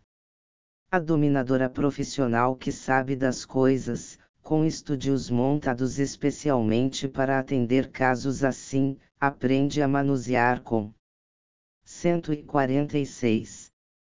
Habilidade esses aparelhinhos. Sua utilidade passou da área medicinal para a do erotismo, com muito maior frequência de uso. Como castigo, pode-se usar a água pura que serve para a evacuação. A restituição do líquido é imediata. Como purgativo pode ser usado o sulfato de sódio. Existe o lavamento nutritivo, onde usam lactobacilos vivos, e a cult serve para isso. O lavamento com ondas de eletricidade pode ser usado como estímulo, mas é um tanto perigoso, exige técnicas especiais, pois as contrações intestinais a que sujeita o paciente pode ter interferências com riscos para a saúde. Não é recomendável. Para um castigo mais intenso, pode ser usada aquela substância opaca que é ministrada antes das radiografias no aparelho digestivo, que não prejudica e causa sérios desconfortos para ser expelida. Mas é preciso dias de regime alimentar com líquidos. Como o de ondas elétricas, não deve ser ministrado sem profundos conhecimentos. É preciso utilizar material próprio, ter muitos cuidados com a limpeza e a higiene, nunca usar mais que um litro de líquido, e, no mínimo, com intervalos de 10 dias e nunca diariamente. É preciso lubrificar a entrada do ânus. Nunca use a lavagem em alguém amordaçado, pois qualquer perigo deve ser reclamado. Se você quer usufruir dessa fantasia erótica, experimente, mas tenha-a como seu pecado mais secreto, pois muitos podem não compreender que a lavagem intestinal é apenas um prazer a mais. E cuidado para não se viciar. O gosto do sexo. Nossa sensualidade sexual pode ser despertada através do paladar, sim, senhor. Embora pareça intrigante, a sensibilidade de uma pessoa pode ter uma relação poderosa com o paladar e nosso prazer de comer. Temos a impressão de que o senso do gosto reside na língua, mas as papilas gustativas são capazes de discernir apenas quatro sabores básicos: doce, azedo, salgado e amargo. O cérebro simplesmente soma as informações das papilas gustativas com as do olfato, para obter o paladar. Por isso, algumas mulheres não suportam o cheiro e o gosto do esperma, outras adoram. Umas dizem que cheira a água sanitária e tem gosto de sabão de cinza. Particularmente acho que cheira nozes, e tem gosto de pétalas de rosas brancas. Conheci uma moça que tinha tanto horror ao paninho que enxugava sua área genital depois do ato, que era capaz de vomitar. Sempre achei que exagerava ao narrar sobre isso, mas, ao tomar conhecimento dos estudos científicos, comprovando as diferenças psicológicas que levam ao Prusei. 147. Su de aceitar ou repudiar inconscientemente o cheiro e o gosto de alguém, compreendi que ela não mentia. Embora amasse seu marido, não suporta ver a seu cheiro e gosto. O sexo oral proporciona grandes conhecimentos às pessoas que já tiveram muitos parceiros, no sentido de saber detectar o seu gosto preferido. Quem o praticou com pessoas diferentes, sabe logo de início se a sua libido vai ser despertada ou não. Hoje em dia usa-se o termo comer quando alguém se refere ao ato sexual. É muito comum ouvirmos por aí, morro de vontade de comer aquela mulher. Se analisarmos bem, quem come é a vagina, mas o homem talvez tenha começado a usar este termo no sentido de deglutir, mastigar, engolir. Assim como engolem com os olhos, quando passa uma mulher boa, desejam comê-la inteirinha.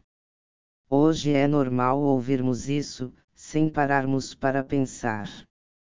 Segundo Freud, no primeiro ano de vida o foco das sensações que influem sobre a sexualidade seria a boca, fase oral.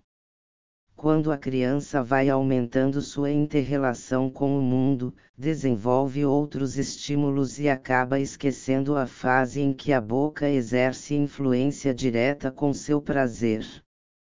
Tanto o casal Masters e Johnson quanto a sexóloga Ellen Kaplan mencionam casos em que os estímulos orais exerciam grandes estímulos nos parceiros. Podofilia ou pedolatria. Ela pisava o leito macio do riacho, acariciando a areia morna do deserto com aquelas duas maravilhas. Eles foram esculpidos por Deus, e sua contemplação cálida transportou-me para o mundo onírico das paixões. Eram pés perfeitos, pés que fertilizavam a terra e enterneciam meus olhos colmos de amor. Omar Kabjaur Assim como o matemático, algebrista, astrônomo e festejado poeta árabe Omar Kabjaur, muitos outros homens em todo lugar da terra e em todas as gerações rendem homenagens às mulheres por sentirem irresistível atração por pés femininos. Mas antes de tudo é preciso ter algum conhecimento sobre esse fetiche.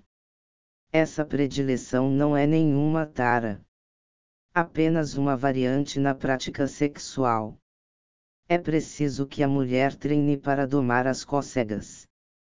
Nada mais desagradável que risadinhas cosquentas quando um pedólatra, no auge do entusiasmo, está fazendo carícias. 148 Nunca ache anormal um homem querer beijar seus pés e se quiser ser muito amada e desejada, desenvolva certas sensações na sola dos pés. Aprenda a fazer do pé, bonito ou feio, um órgão sensual e erótico. A sensibilidade que tenho na sola dos pés foi desenvolvida inconscientemente. Em vez da chupeta, do dedo, da pontinha da fralda, ursinho de pelúcia, certas posições na hora de dormir, apenas esfregava os pés nas grades do berço. Cientificamente foi provado que a região da sola do pé tem impresso o mapa do organismo. Para os chineses, os canais de energia dos rins, baço e fígado partem dos pés. Os meridianos da vesícula, bexiga e estômago terminam neles. Para algumas mulheres, a excitação sexual tem muito a ver com a carícia ministrada com sensualidade e carinho nessa área. Deve haver algum nervo da região genital com terminação em todo o pé. O pé está ligado à cultura e à evolução humana. William Rossi, em 1976, lançou o livro A Vida Sexual do Pé e do Sapato, The Sex Life of the Tut and Shoe, e afirmou que a inteligência e a habilidade manual do ser humano só vieram depois que ganhou a postura ereta. As razões que levam os pedolatrais a se excitarem terrivelmente com esse órgão da anatomia humana têm a ver com lembranças, onde na infância o pé foi assimilado ao desempenho sexual. Enfio, o saudoso cartunista, relatava sua predileção por pés. Destaco neste livro, no capítulo especial sobre fetiches. O escritor Glauco Matoso, em seu livro Manual do Pedolatra Amador, conta suas tragicômicas aventuras com pés feios e deformados de seus amiguinhos de infância, responsáveis pela sua eterna pedolatria. Reclama que a pedolatria de Masoch se reduz aos limites de umas poucas imagens, mais retóricas que fatuais. Na página 85 conta que quanto mais forte o cheiro, mais eu me excitava. Não era um mero fetiche, algo frio e inerte a preencher artificialmente o vácuo da fantasia frustrada, mais que a sujeira recente, que a umidade do suor, era o cheiro o vestígio mais palpável, a pista mais fresca, o verdadeiro sinal de vida. Era o cheiro a comunhão espiritual entre meu tesão e o corpo inteiro de quem calçava aquilo que eu estava lambendo. Não restava dúvida. O chulé exercia em mim uma função mágica. Como o incenso na liturgia ou o éter na cirurgia. Era o fluido filosofal, o imã carnal, o elemento fundamental. Em sua obra, achei a máxima do pedolatra amador, cachorros salgados ou pesca de camarões consiste em fazer cócegas com a língua no peito do pé, no arco e na sola, bem como entre os dedos. Se a pessoa é muito sujeita a cócegas, isso é ainda possível se não for começado de repente no peito do pé e com toques firmes e não leves da língua e dos lábios na sola do pé. As cócegas são sempre muito reduzidas quando inesperadas e quando não há gestos abertamente ameaçadores, o que evita o medo inconsciente e é 149 tensão na pessoa que sofre de cócegas. Mestre Glauco é apenas um exemplo do bom pedolatra. Sabe tudo a respeito do assunto. Em seu livro, na página L2 faz referência a uma entrevista que fiz com o Enfio, para a revista Ele e Ela, comentando a precocidade do cartunista. Toda mulher precisa saber que nas partes menos providas de pelos, e a sola do pé é um bom exemplo, os corpúsculos de miasma são mais intensos, e estes estimulados dão prazer. Ao passar os meus pés nas grades do berço, criei uma área erógena. Por isso, tenho muita sensibilidade na sola dos pés e chego a me orvalhar quando uma língua macia e viscosa acaricia essa região. Sempre fantasio que são cobrinhas brincando entre talos de lírios, num ramalhete, onde piso descuidada. De olhos fechados, as solas pegando fogo, um fogo que arde mas não queima, vou até a curva orgásmica. Por experiência própria, sei que as sandálias e sapatos vistosos atraem olhares para os pés, principalmente de pedolatrais. Sapatos são adornos que vestem os pés femininos, dando charme ao pé mais feio. Sandálias de salto, bem abertas, cores vivas, são atrativos e irresistíveis, e um tornozelo com uma fina correntinha de ouro pode, para muitos homens, atrair mais que um fio dental numa praia de Ipanema. Hoje em dia, não é difícil descobrir um pedolatra. Nossas revistas especializadas trazem muitos anúncios. Descubra o seu pedolatra.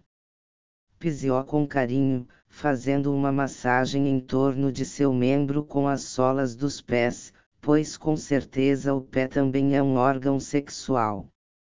O poeta alemão Goethe colecionava sapatos das amantes. Reis da França pagavam fortunas por sapatos de salto alto, com bordados em pedrarias. Dostoiévski gostava de se masturbar enquanto beijava pés femininos. Toulouse-Lautrec tinha a mania de cheirar meias usadas de suas mulheres, isto é, gostava do chulé e dos pés delas. F. Scott Fitzgerald, autor de O Grande Gatsby, lambia os pés suados das amantes. Vitor Hugo também foi pedolatra. Muitos outros vultos famosos não se envergonharam de assumir suas predileções por pés. Numa entrevista para o jornal O Dia, em 3 de maio de 92, o ator Mário Gomes declarou que é chegado num pezinho, a parte da anatomia feminina que ele mais gosta. E quantos famosos não se declaram e nem deixam ninguém saber que são pedolatrais?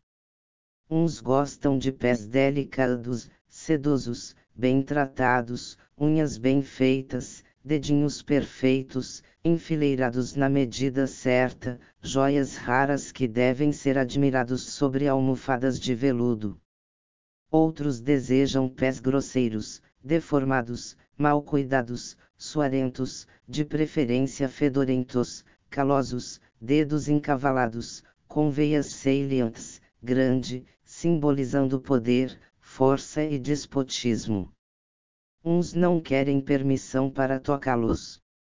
150. Desejam se arrastar sob os pés de alguém, preferindo beijar as marcas de seus passos. Como satisfação de seus desejos, se satisfariam apenas beijando a sola do calçado, o cano da bota, ou cheirando a fragrância que deles exala.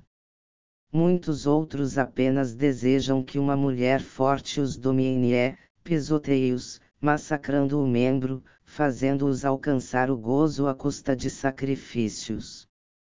No livro A Vênus de Cetim falo sobre isso no conto Canção para Despertar Meus Pés e no Tormentos Deliciosos, nos contos Acalanto para Despertar Meus Pés e o Escravo Místico. Mas durante estes anos todos que escrevo sobre SME, criei várias situações onde os pés são a atração principal. Freud dizia que sonhar que está sendo descalçado por outra pessoa significa medo de perder a virilidade ou de ser castrado. Afirma: o pé é um símbolo sexual muito primitivo. O sapato ou o chinelo muitas vezes funcionam como símbolo genital feminino. Os americanos gastam cerca de 11 bilhões de dólares por ano em sapatos, 80% desenhados e vendidos como atração sexual. O Dr. Avelogelisam diz em seu livro Estudos sobre a Psicologia dos Sexos, de todas as formas de simbolismo erótico, a mais frequente é a do pé e a do sapato. As chinesas que durante anos enfaixavam os pés para não os desenvolver, costumavam andar aos pulinhos e isso era considerado sensual pelos homens, que viam nas gueixas e mulheres aristocráticas a razão de sua excitação por pés pequenos. Muitas mulheres que são consideradas símbolos sexuais, como Elizabeth Taylor e El Que Maravilha calçam 42, mas também tem sua vez. O importante não é o tamanho e sim, a sensibilidade para um bom relacionamento, quando a mulher participa dessa fantasia. Digo pedolatria e pedolatra, entendo por adoração de pés, embora saiba que o termo certo é podofilia e podófilo, pois podo quer dizer pé. É um prefixo tirado do latim com um sufixo grego. Mas como o povo confunde com atração por crianças, foi aportuguesado. Bode piercing ou perfurações no corpo. Você já encontrou com alguém trazendo uma argola na sobrancelha, um brinco no nariz, ou na praia já viu esses adornos nos mamilos ou no umbigo? Se não viu, prepare-se, pois essa moda curiosa chegou ao Brasil. Em Nova York e Londres, os curtidores de tudo que é diferente deram um show nos guetos underground e por força do uso conseguiram ser imitados por todos que gostam de novidades. 151 No Brasil, chegou através de passarelas, como nos desfiles do estilista Alexandre Erkovitch em S. Paulo, que simulou os piercings através de vestidos em tela com argolas na altura dos seios. Agora, já passaram a fazer parte da realidade brasileira como é comum em outros países. Para fazer o piercing é preciso boa formação, com estudos específicos. Curiosos podem desejar fazer um trabalho de nível, mas é preciso tomar cuidado podem furar torto, em lugar errado ou não fazer um trabalho recomendável. É necessário que escolham um especialista. Essa técnica não deve ser praticada por leigos que não entendem nada dos processos empregados. Independente do sadomasoquismo, muitos dizem que os motivos que os levam a usar esses adornos são puramente estéticos. As revistas especializadas nos mostram o uso do piercing em outras partes do corpo, como o pênis e os lábios vaginais. Em alguns clubes de Nova York, as pessoas se exibem com os membros quase deformados, com muitos furos e peças estranhas. Consideram o máximo em decoração visual. Visitei alguns clubes em Nova York em 1987. Fiquei impressionada com o uso do body piercing por adeptos do sadomasoquismo, pois por prazer ou pelo desejo de sofrer a deliciosa agonia da dor da colocação do piercing, entregam-se de corpo inteiro a essa prática. Alguns chegam a se mutilar. Para o pênis, anéis, para a vagina, brincos. A escolha das joias varia de acordo com o desejo. Existe o anel de calibre médio que atravessa a parte mais carnosa de cada um dos grandes lábios vaginais. Quem quiser uma infibulação, como a prática é chamada desde Roma antiga, definitiva, basta solicitar que os dois anéis sejam unidos por um terceiro que o englobe, impedindo, assim, qualquer penetração vaginal. Se quiser uma infibulação temporária, poderá adquirir um delicado cadeado com uma chave sem duplicata. Como um moderno sínteo de castidade, os sadomasoquistas eróticos solicitam a colocação em suas escravas eróticas ao viajar. Bastará manter o cadeado, tendo o cuidado de levar a chave. Por outro lado, o pênis também sempre oferece mil oportunidades para o piercing. No tempo da Rainha Vitória, era comum sua utilização para impedir a masturbação dos adolescentes. Pode ser puxada a pele do prepúcio e são colocados ali, com um ou mais cadeados. Pode ser moda, mas, na certa, poucos vão aderir a ela.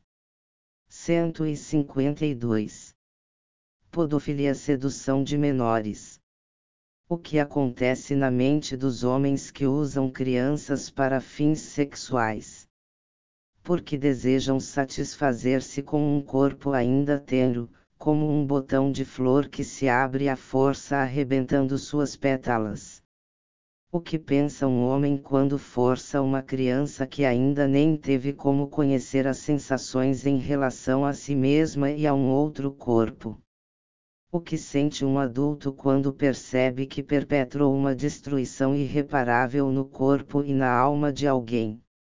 Ao ter profanado a inocência, a clareza, a autenticidade, a ternura, a vulnerabilidade e a confiança nos outros, a criança pode viver sua infância em paz.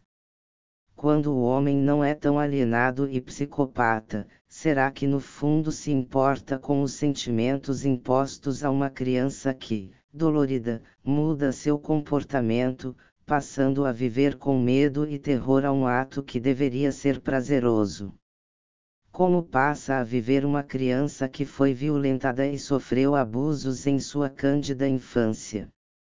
Quando tinha uns oito anos, morava em Taubaté, no bairro da Estiva, perto da chácara pertencente ao falecido escritor Monteiro Lobato. Ali, tomei conhecimento de um fato que me marcou para o resto da vida. sofri a perseguição de um homem nu sob uma capa preta, que ameaçadoramente me exibia seus genitais. Consegui me safar, mas poucos dias depois soube que uma menina de uns L2 anos fora estuprada e morta. No hospital antes de falecer, contara ter sido atacada por um homem nu sob uma capa preta. Ele havia se escondido entre os arbustos, nas imediações de uma mina de água, onde os moradores costumavam encher seus vasilhames. Essa história está nas páginas de meu livro A Vênus de Cetim. Aquela menina poderia ter sido eu. Desde então, passei a ser muito cautelosa com estranhos. Esse fato despertou minha curiosidade em saber as causas que levam um adulto a molestar crianças. Quando descobri a existência do sadismo, como era chamado todo tipo de crimes dessa natureza, pensei que esse ato fosse o de um homem perverso, um monstro sádico. Quando descobri o erotismo ligado a alguns atos sexuais, minha cabeça se emaranhou. De tanto estudar e pesquisar sobre o assunto, cheguei à conclusão que existe separações para o SM, sádico maldoso. O SP, sádico psicopático, e o SE, sádico erótico. Essa descoberta me aliviou. Ao me aprofundar no assunto, entendi que o estupro, mesmo sendo ato de um SM ou de um SP, são atitudes de pessoas que, mesmo agindo como um monstro, não são monstros. Em algum lugar dentro do monstro, há um ser humano. São homens que pensam, sofrem, e movidos por alguma razão dentro de suas cabeças doentias, se descontrolam, para depois se envergonhar, arrepender e maldizerem sua sorte. 153 e é em prol desses seres humanos, que venho proclamando a necessidade de serem construídas clínicas, não cadeias. Locais de tratamento e estudos, não no sentido de reintegrar um criminoso de volta à sociedade, mas com o intuito de serem cobaias, servindo de estudos a psicólogos, sexólogos e terapeutas. Dessa forma, ao se alcançar a profundidade do espírito humano, possam os estudiosos escreverem obras e defenderem teses, ajudando assim muitas outras pessoas que, sem querer, estão direcionadas para a prática do mal, antes que esse mal venha domar essa mente fraca. Pelos depoimentos de poucos correspondentes e dois homens com quem conversei pessoalmente, deu para sentir que muitos molestadores de crianças, aparentemente normais, muitas vezes, sob a tensão de privações sexuais, quando a razão e o autocontrole foram prejudicados por danos cerebrais na infância, ou quando a mente foi embotada pelo álcool, são capazes de ataques a crianças quase todos, se arrependem mortalmente, sendo depois afligidos pelo remorso, geralmente quando já causaram sérios danos. Muitos são homens que tiveram os sentimentos negados na infância, como o caso de Marcelo Costa de Andrade. Ao sabermos de sua vida sofrida e seus motivos para agir como agia, acabamos tendo pena de um homem que praticou atos terríveis, que nada pode desculpar, mas que pode ser perfeitamente entendido, se nos colocarmos em seu lugar de demente, se tivéssemos uma infância tão miserável como a dele. Se nos vermos desprezados por todos, molestados por amiguinhos e superiores, jogados daqui e dali, será que atiraríamos a primeira pedra? Será que nos veríamos como monstros, ou um ser humano injustiçado que precisa recuperar sua identidade.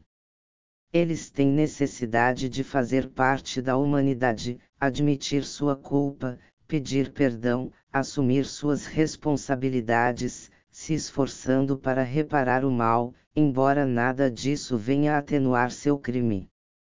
Mas se ele trabalhar para compreender a si mesmo e também ajudar a quem precisa de suas tristes experiências emocionais, de alguma forma poderá contribuir para o caminho em direção à cura de muitos, e isso o ajudará a se sentir mais integrado no meio que os expulsa, vomitando sua presença e abominando seus atos. Felizmente são raras as aberrações praticadas pelo belga Mark Dutroux, que estuprava e matava menininhas, vítimas indefesas aprisionadas em seu porão, assim como Marcelo Costa de Andrade, que pedia a ajuda dos garotinhos para acender velas para São Jorge, ocasião que aproveitava para a prática de seus atos tresloucados. De quando em quando, a imprensa noticia casos como os citados é mais raro do que as fantasias sobre pedofilia que se apresentam na mente de muitas pessoas mais ou menos normais.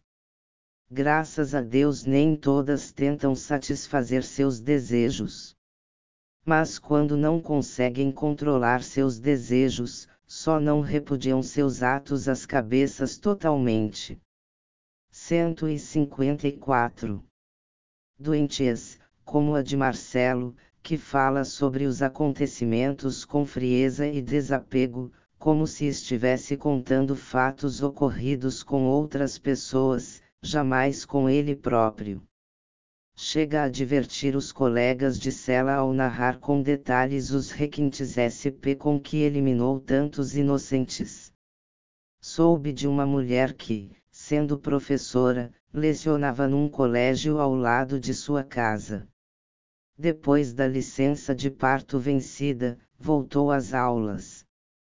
Deixava sua filhinha aos cuidados do avô, seu pai que, viúvo e só, passara a residir em sua casa. Depois de mais ou menos um mês que voltara a trabalhar, notou que sua filhinha andava doentinha, não mamava direito, vomitava muito, emagrecia, parecendo seriamente doente levou ao pediatra que receitou muitos remédios, mas nada fazia efeito.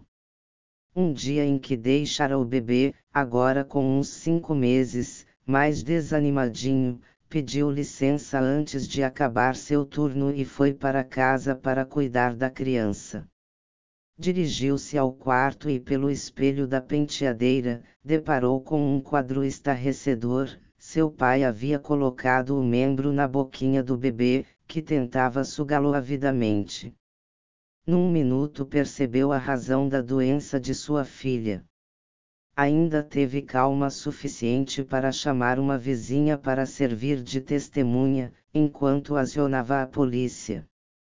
Existem muitas razões para um homem desejar práticas sexuais com uma criança.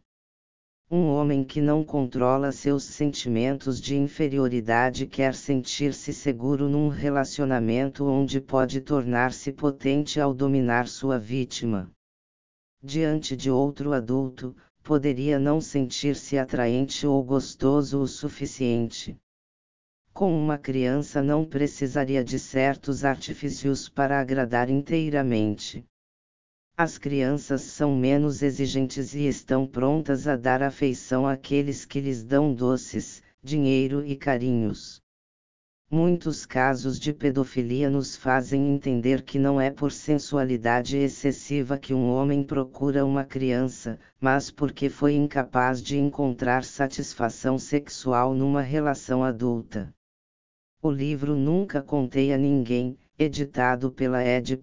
Harper Iru do Brasil Limitada em 1983, organizado a partir de muitos depoimentos de adultos que foram violentados na infância, escrito por Ellen Baez e Louise Thornton, com prefácio de Fátima Ali, nos responde várias perguntas, como, por exemplo, o que sente uma pessoa que foi estuprada no corpo ou na alma, quando criança.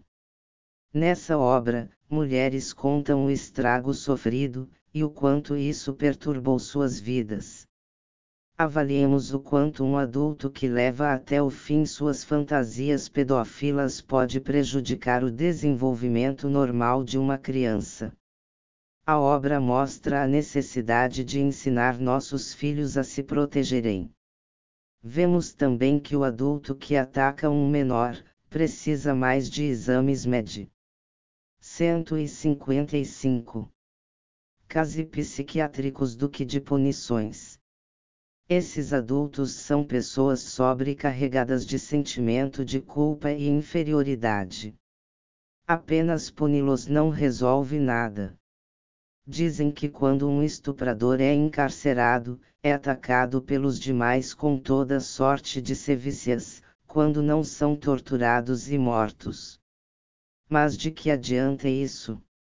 É um criminoso punindo o outro, e quem é a sociedade para fazer justiça com as próprias mãos? Zoofilia atração sexual por animais.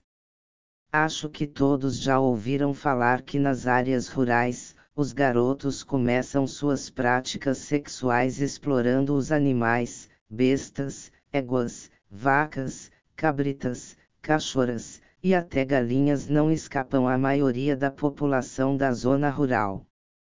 A excitação ante a visão de animais copulando também é muito comum.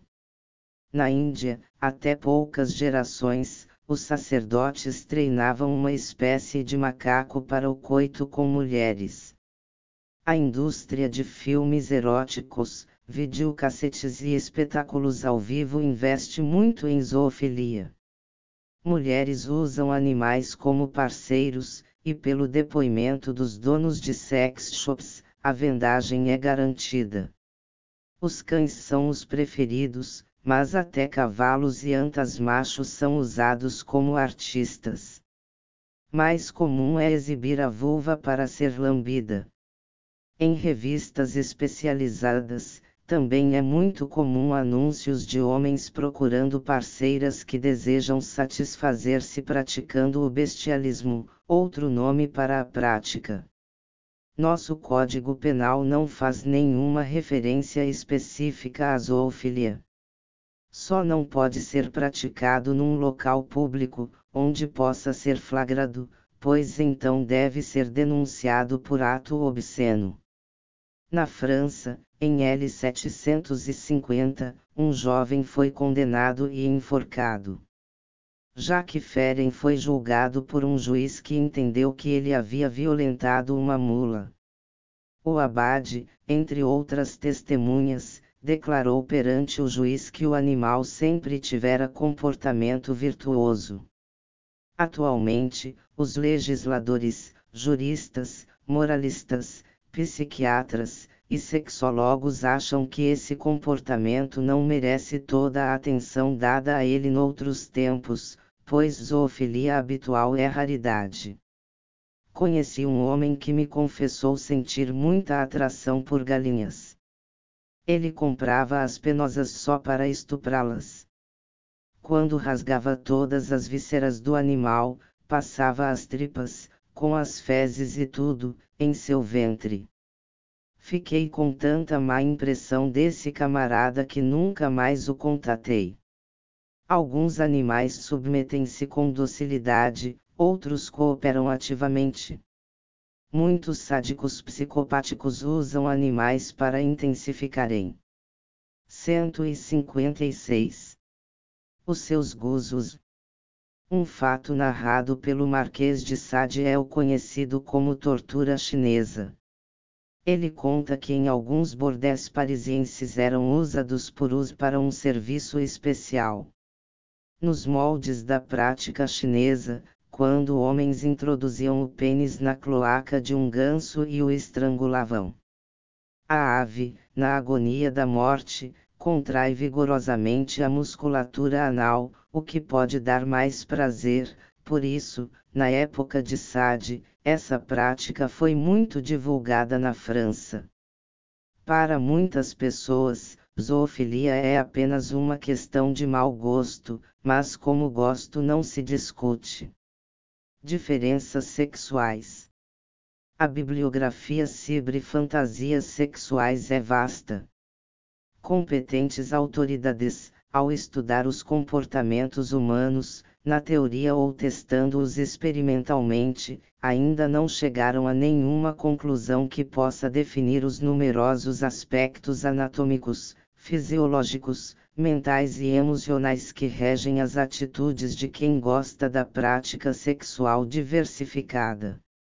A natureza biológica do indivíduo como parte integrante de grupos, com fenômenos culturais predominantes, mostra infinitas variedades de expressões sexuais. Procurei estudar algumas na prática, outras estou confirmando apenas na teoria. Neste artigo, falo sobre algumas menos conhecidas. Embora façam parte de comportamentos já estudados por psicólogos e sexólogos, são desconhecidas dos neófitos foram consideradas por muitos como distúrbios psicossexuais, mas diante de alguns fatos em que acabei comprovando que ser diferente não é ser doente, anormal ou perigoso, citarei aqui, para maior compreensão de quem procura informar-se a respeito. 1. Um, existe quem sente excitação sexual e fantasia fazer sexo com indivíduos mutilados. A acrotomofilia é rara, mas já recebi cartas de algumas pessoas e no artigo Sexo com deficientes se ou uma delas. Já a potenofilia foi classificada como fantasia e satisfação sexual de se ver a si próprio mutilado. 2. A androfilia é anormal na menina pequena quando é rodeada por homens maduros, pai, tio, irmão, etc pode crescer e continuar admirando e até sonhando em casar-se com um homem bem mais velho, que vai instruí-la nos caminhos da vida, dando mais segurança que um rapaz de sua idade. Sentimentalmente ligadas a homens bem mais velhos, muitos podem julgar ser apenas por interesse financeiro. Mas a atração. 157 que leva muitas jovens a casarem-se com um indivíduo com idade para ser seu pai tem explicação. 3. Muitos historiadores medievais, com a finalidade de excitar seus leitores, eram peritos na arte da descrição de cenas onde as pessoas enforcadas tinham forte ereção e até satisfação sexual o desejo de enforcar-se ou desejar que o enforquem como forma de aumentar o prazer sexual era comum na antiguidade e até hoje alguns ainda procuram obras em que os escritores falem sobre os efeitos da asfixia parcial com o fim de aumentar a resposta sexual. Ao interferir o fluxo de oxigênio no cérebro, dizem que o enforcado tem ereções gratificantes mas é muito perigoso e muitos já morreram ao praticar a asfixiofilia durante a masturbação. 4. O Marquês de Sade narrava sobre a avessodomia, que era costume nos bordéis parisienses de sua época. Essas casas de prostituição mantinham gaiolas com aves, como patos, gansos, purus e galináceos, à disposição dos fregueses. Ao penetrar a cloaca do animal, torciam o pescoço da vítima e com o forte espasmo do esfíncter no último estertor da agonia mortal, quando o feixe de fibras musculares contraíam-se, causavam enorme prazer, satisfazendo os estupradores, que pagavam altos preços para gozarem essa sensação julgam loucuras da cabeça de Sade, mas ele apenas teve a coragem de narrar o que era costume em sua época. Hoje a Sociedade Protetora dos Animais está atenta.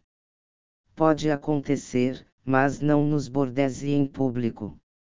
5. Existem aqueles que sentem excitação sexual ao atearem fogo e causar incêndio. A piromania também satisfaz quem aprecia fogos de artifícios. Esta talvez seja a causa de queimaduras em época de festas juninas, quando muitos tentam estourar as bombas nas próprias mãos. Quem já ouviu falar de gente que segue carros de bombeiros e até gosta de ajudá-los em suas funções? São os que sofrem de pirolagnia, impulso sexual produzido pela observação do fogo ou incêndios. Seria o caso de quem põe fogo em florestas. 6. A maior parte dos apaixonados que gosta de escrever, pode ser classificada na erotografomania, pois sentem prazer sexual ao escrever cartas de amor e afeto, assim como palavras referentes ao relacionamento sexual. 7. Freud conseguiu diferenciar duas formas de escopofilia, a ativa e a passiva. Isto é, ativa quando a pessoa sente prazer e excitação ao observar as atividades sexuais ou a genitália de outros. Passiva, quando sente prazer em ser olhado. É o mesmo que voyeurismo e exibicionismo. 8. Hoje em dia, quando os vídeos caseiros estão em moda, existem quem paga fortunas para serem filmados enquanto fazem sexo. 158. Espectadorar-se ou o ser amado enquanto faz amor é muito comum, e os vídeos preencheram essa carência melhor que os espelhos. 9. Você já ouviu alguém falar que adora histórias, filmes e revistas que falam sobre fantasmas? A espectrofilia esconde-se nas criaturas mais comuns. Os filmes de terror, onde monstros e fantasmas copulam com mocinhas incautas, têm feito muito sucesso. 10. Um dia destes, vi um anúncio numa revista brasileira de um rapaz pedindo mulheres que desejassem ser introduzidas por consolos gigantes, garrafas, legumes desproporcionais, a mão fechada e até o punho. Nunca recebi carta de ninguém adepto dessa atividade sexual, embora já tenha visto muitos filmes onde se praticam o fist fushing, do inglês fist punho e fushing coito. Essa atividade pouco comum é prejudicial, e as pessoas que a praticam podem ter o ânus ou a vagina dilatados, o ponto de não conseguirem ter prazer de outra forma. Suas funções naturais podem ser danificadas. 11. A pictofilia e a escatografia são parafilias que andam juntas. Nos banheiros públicos existem muitos desenhos eróticos, geralmente mal feitos. Frases e termos relacionados às funções excretoras como forma de despertar o interesse sexual, ou até como forma de satisfação sexual de quem gosta de pichar palavrões e desenhar obscenidades. 12. Existem homens bem casados, que amam suas esposas, vivem bem sexualmente com elas, mas, no entanto, sentem atração extrema por prostitutas e desejam ardentemente ter atividades sexuais com elas. A pornulania é mais comum naqueles que foram criados embaixo de regimes religiosos muito rígidos. Um de meus leitores disse que, embora saiba que trair a esposa, principalmente com prostitutas, é um grande pecado, isso o atrai. Outros acham que com as mulheres da rua tudo é permitido, mas a santa esposa não deve ser maculada. Por isso, o sucesso dessas profissionais, desde que o mundo passou a vender alguma coisa. 13 Quando era bem jovem, uma manhã em que distraidamente olhava o desfile escolar de um patriótico 7 de setembro, parada na calçada com as mãos para trás, uma amparando a outra e com a palma para cima, de repente senti algo dentro dela. Fechando os dedos, senti um membro ereto. Para meu espanto, era mesmo um pau duro. Mas assim que me virei para encarar o bolinador, este desapareceu no meio da multidão. Me deu uma sensação de repugnância. Depois disso, sempre fiquei atenta quando no meio de muita gente.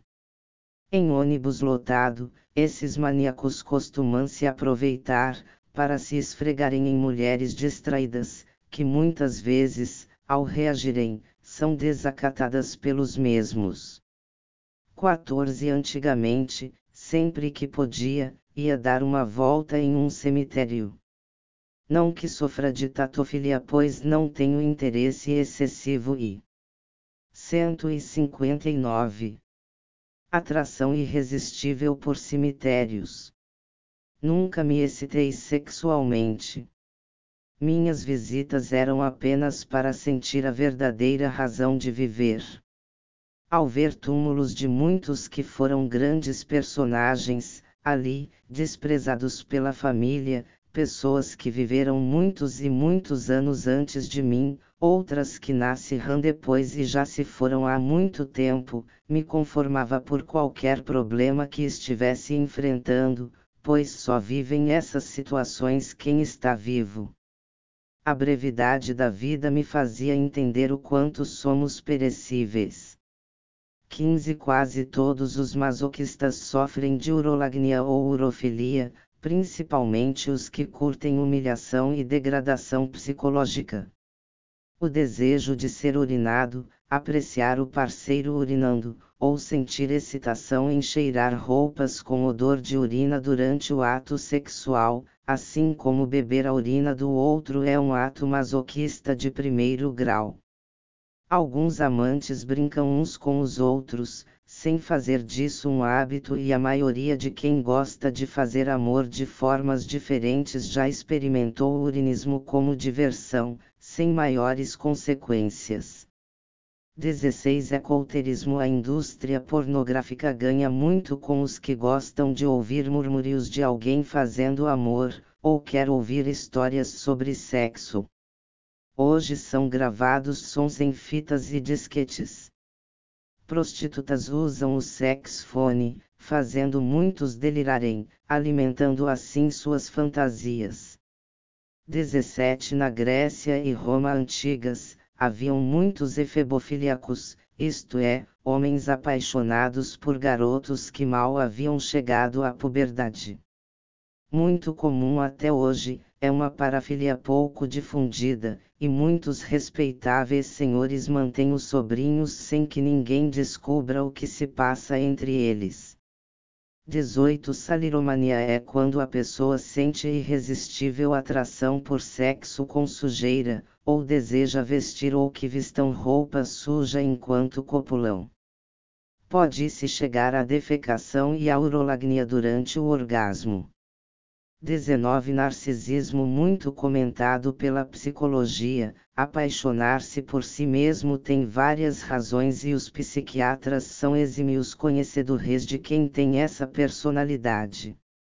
No Brasil, nenhum escritor definiu melhor esse assunto que o Dr. Flávio Gicovati em seu livro Você é Feliz. Uma nova introdução ao narcisismo. 20 há alguns anos, o Brasil assistiu no noticiário da TV o caso de uma Miss brasileira que roubava numa loja do exterior. Até a moça explicar que não foi por querer e sim por atrapalhar-se por falta de conhecer bem a língua do país, já estava enquadrada como cleptomaníaca. Na realidade, nem todos que furtam pequenos objetos o fazem por sentirem excitação sexual.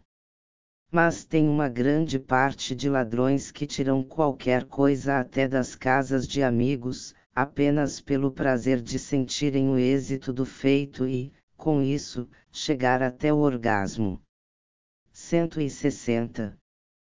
Todos estes itens, aqui reunidos, darão ao leitor maior entendimento das diferenças da sexualidade.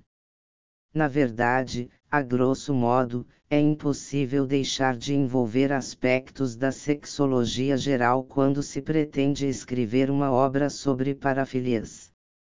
Deixei para falar sobre a homossexualidade por último, pois, como muito já se tem escrito e desvendado mistérios sobre esse assunto, pouco tenho a acrescentar. Seja defeito congênito, como no hermafroditismo, condição na qual características sexuais masculinas e femininas são encontradas em um único indivíduo, isto é, com órgãos internos como ovários e testículos, genitálias externa do sexo oposto apresentando características sexuais masculinas e femininas, seja no bloqueio de C20, falha metabólica em que uma combinação cromossômica masculina normal XY nascerá com genitália externa feminina. Muitos bissexuais sofrem dessa anomalia genética, sem mesmo saber, seja porque os pais vestem a criança quando pequena com roupas do sexo oposto, como no caso de Charles Eon de Beaumont, de 1728 a 1810. Homem fisicamente normal e exímio espadachim que preferia usar roupas de mulher, como parte de sua carreira de agente secreto. Convencia tão bem, que durante 49 anos acreditou-se ser ele uma mulher que algumas vezes se vestia de homem. Atualmente houve escândalo ao se descobrir uma mulher que se vestiu de homem, conseguiu alto posto militar no exército americano, casou-se com outra mulher, vivendo muitos anos sobre o disfarce. A Velogelis, para designar o travestismo, chamou-o de eunismo, derivado do nome do nobre francês Eon, enfim seja por defeito de nascença, opção de vida, ou por razões psicológicas, o importante é que hoje em dia já não se castiga mais um ser humano por ser diferente da maioria. Quando alguns deputados como o Dr. José de Castro Coimbra e Marta Suplicy lutam para que o casamento entre os homossexuais seja reconhecido, ou os bens da herança sejam distribuídos a quem de direito por anos de convivência em comum, nada mais se pode desejar de melhor a esta classe tão sofrida pela discriminação, que até bem pouco tempo eram vítimas. Outras formas que atraem as pessoas, excitando-as até o prazer, devem existir por aí. Mas é quase impossível conhecer com maiores detalhes, pois nem mesmo as mais populares são profundamente estudadas. Por isto encerro esta obra com uma certeza, de minha parte, o dever foi cumprido, pois minhas experiências no campo do sadomasoquismo fazem parte da interminável luta do homem em busca do saber.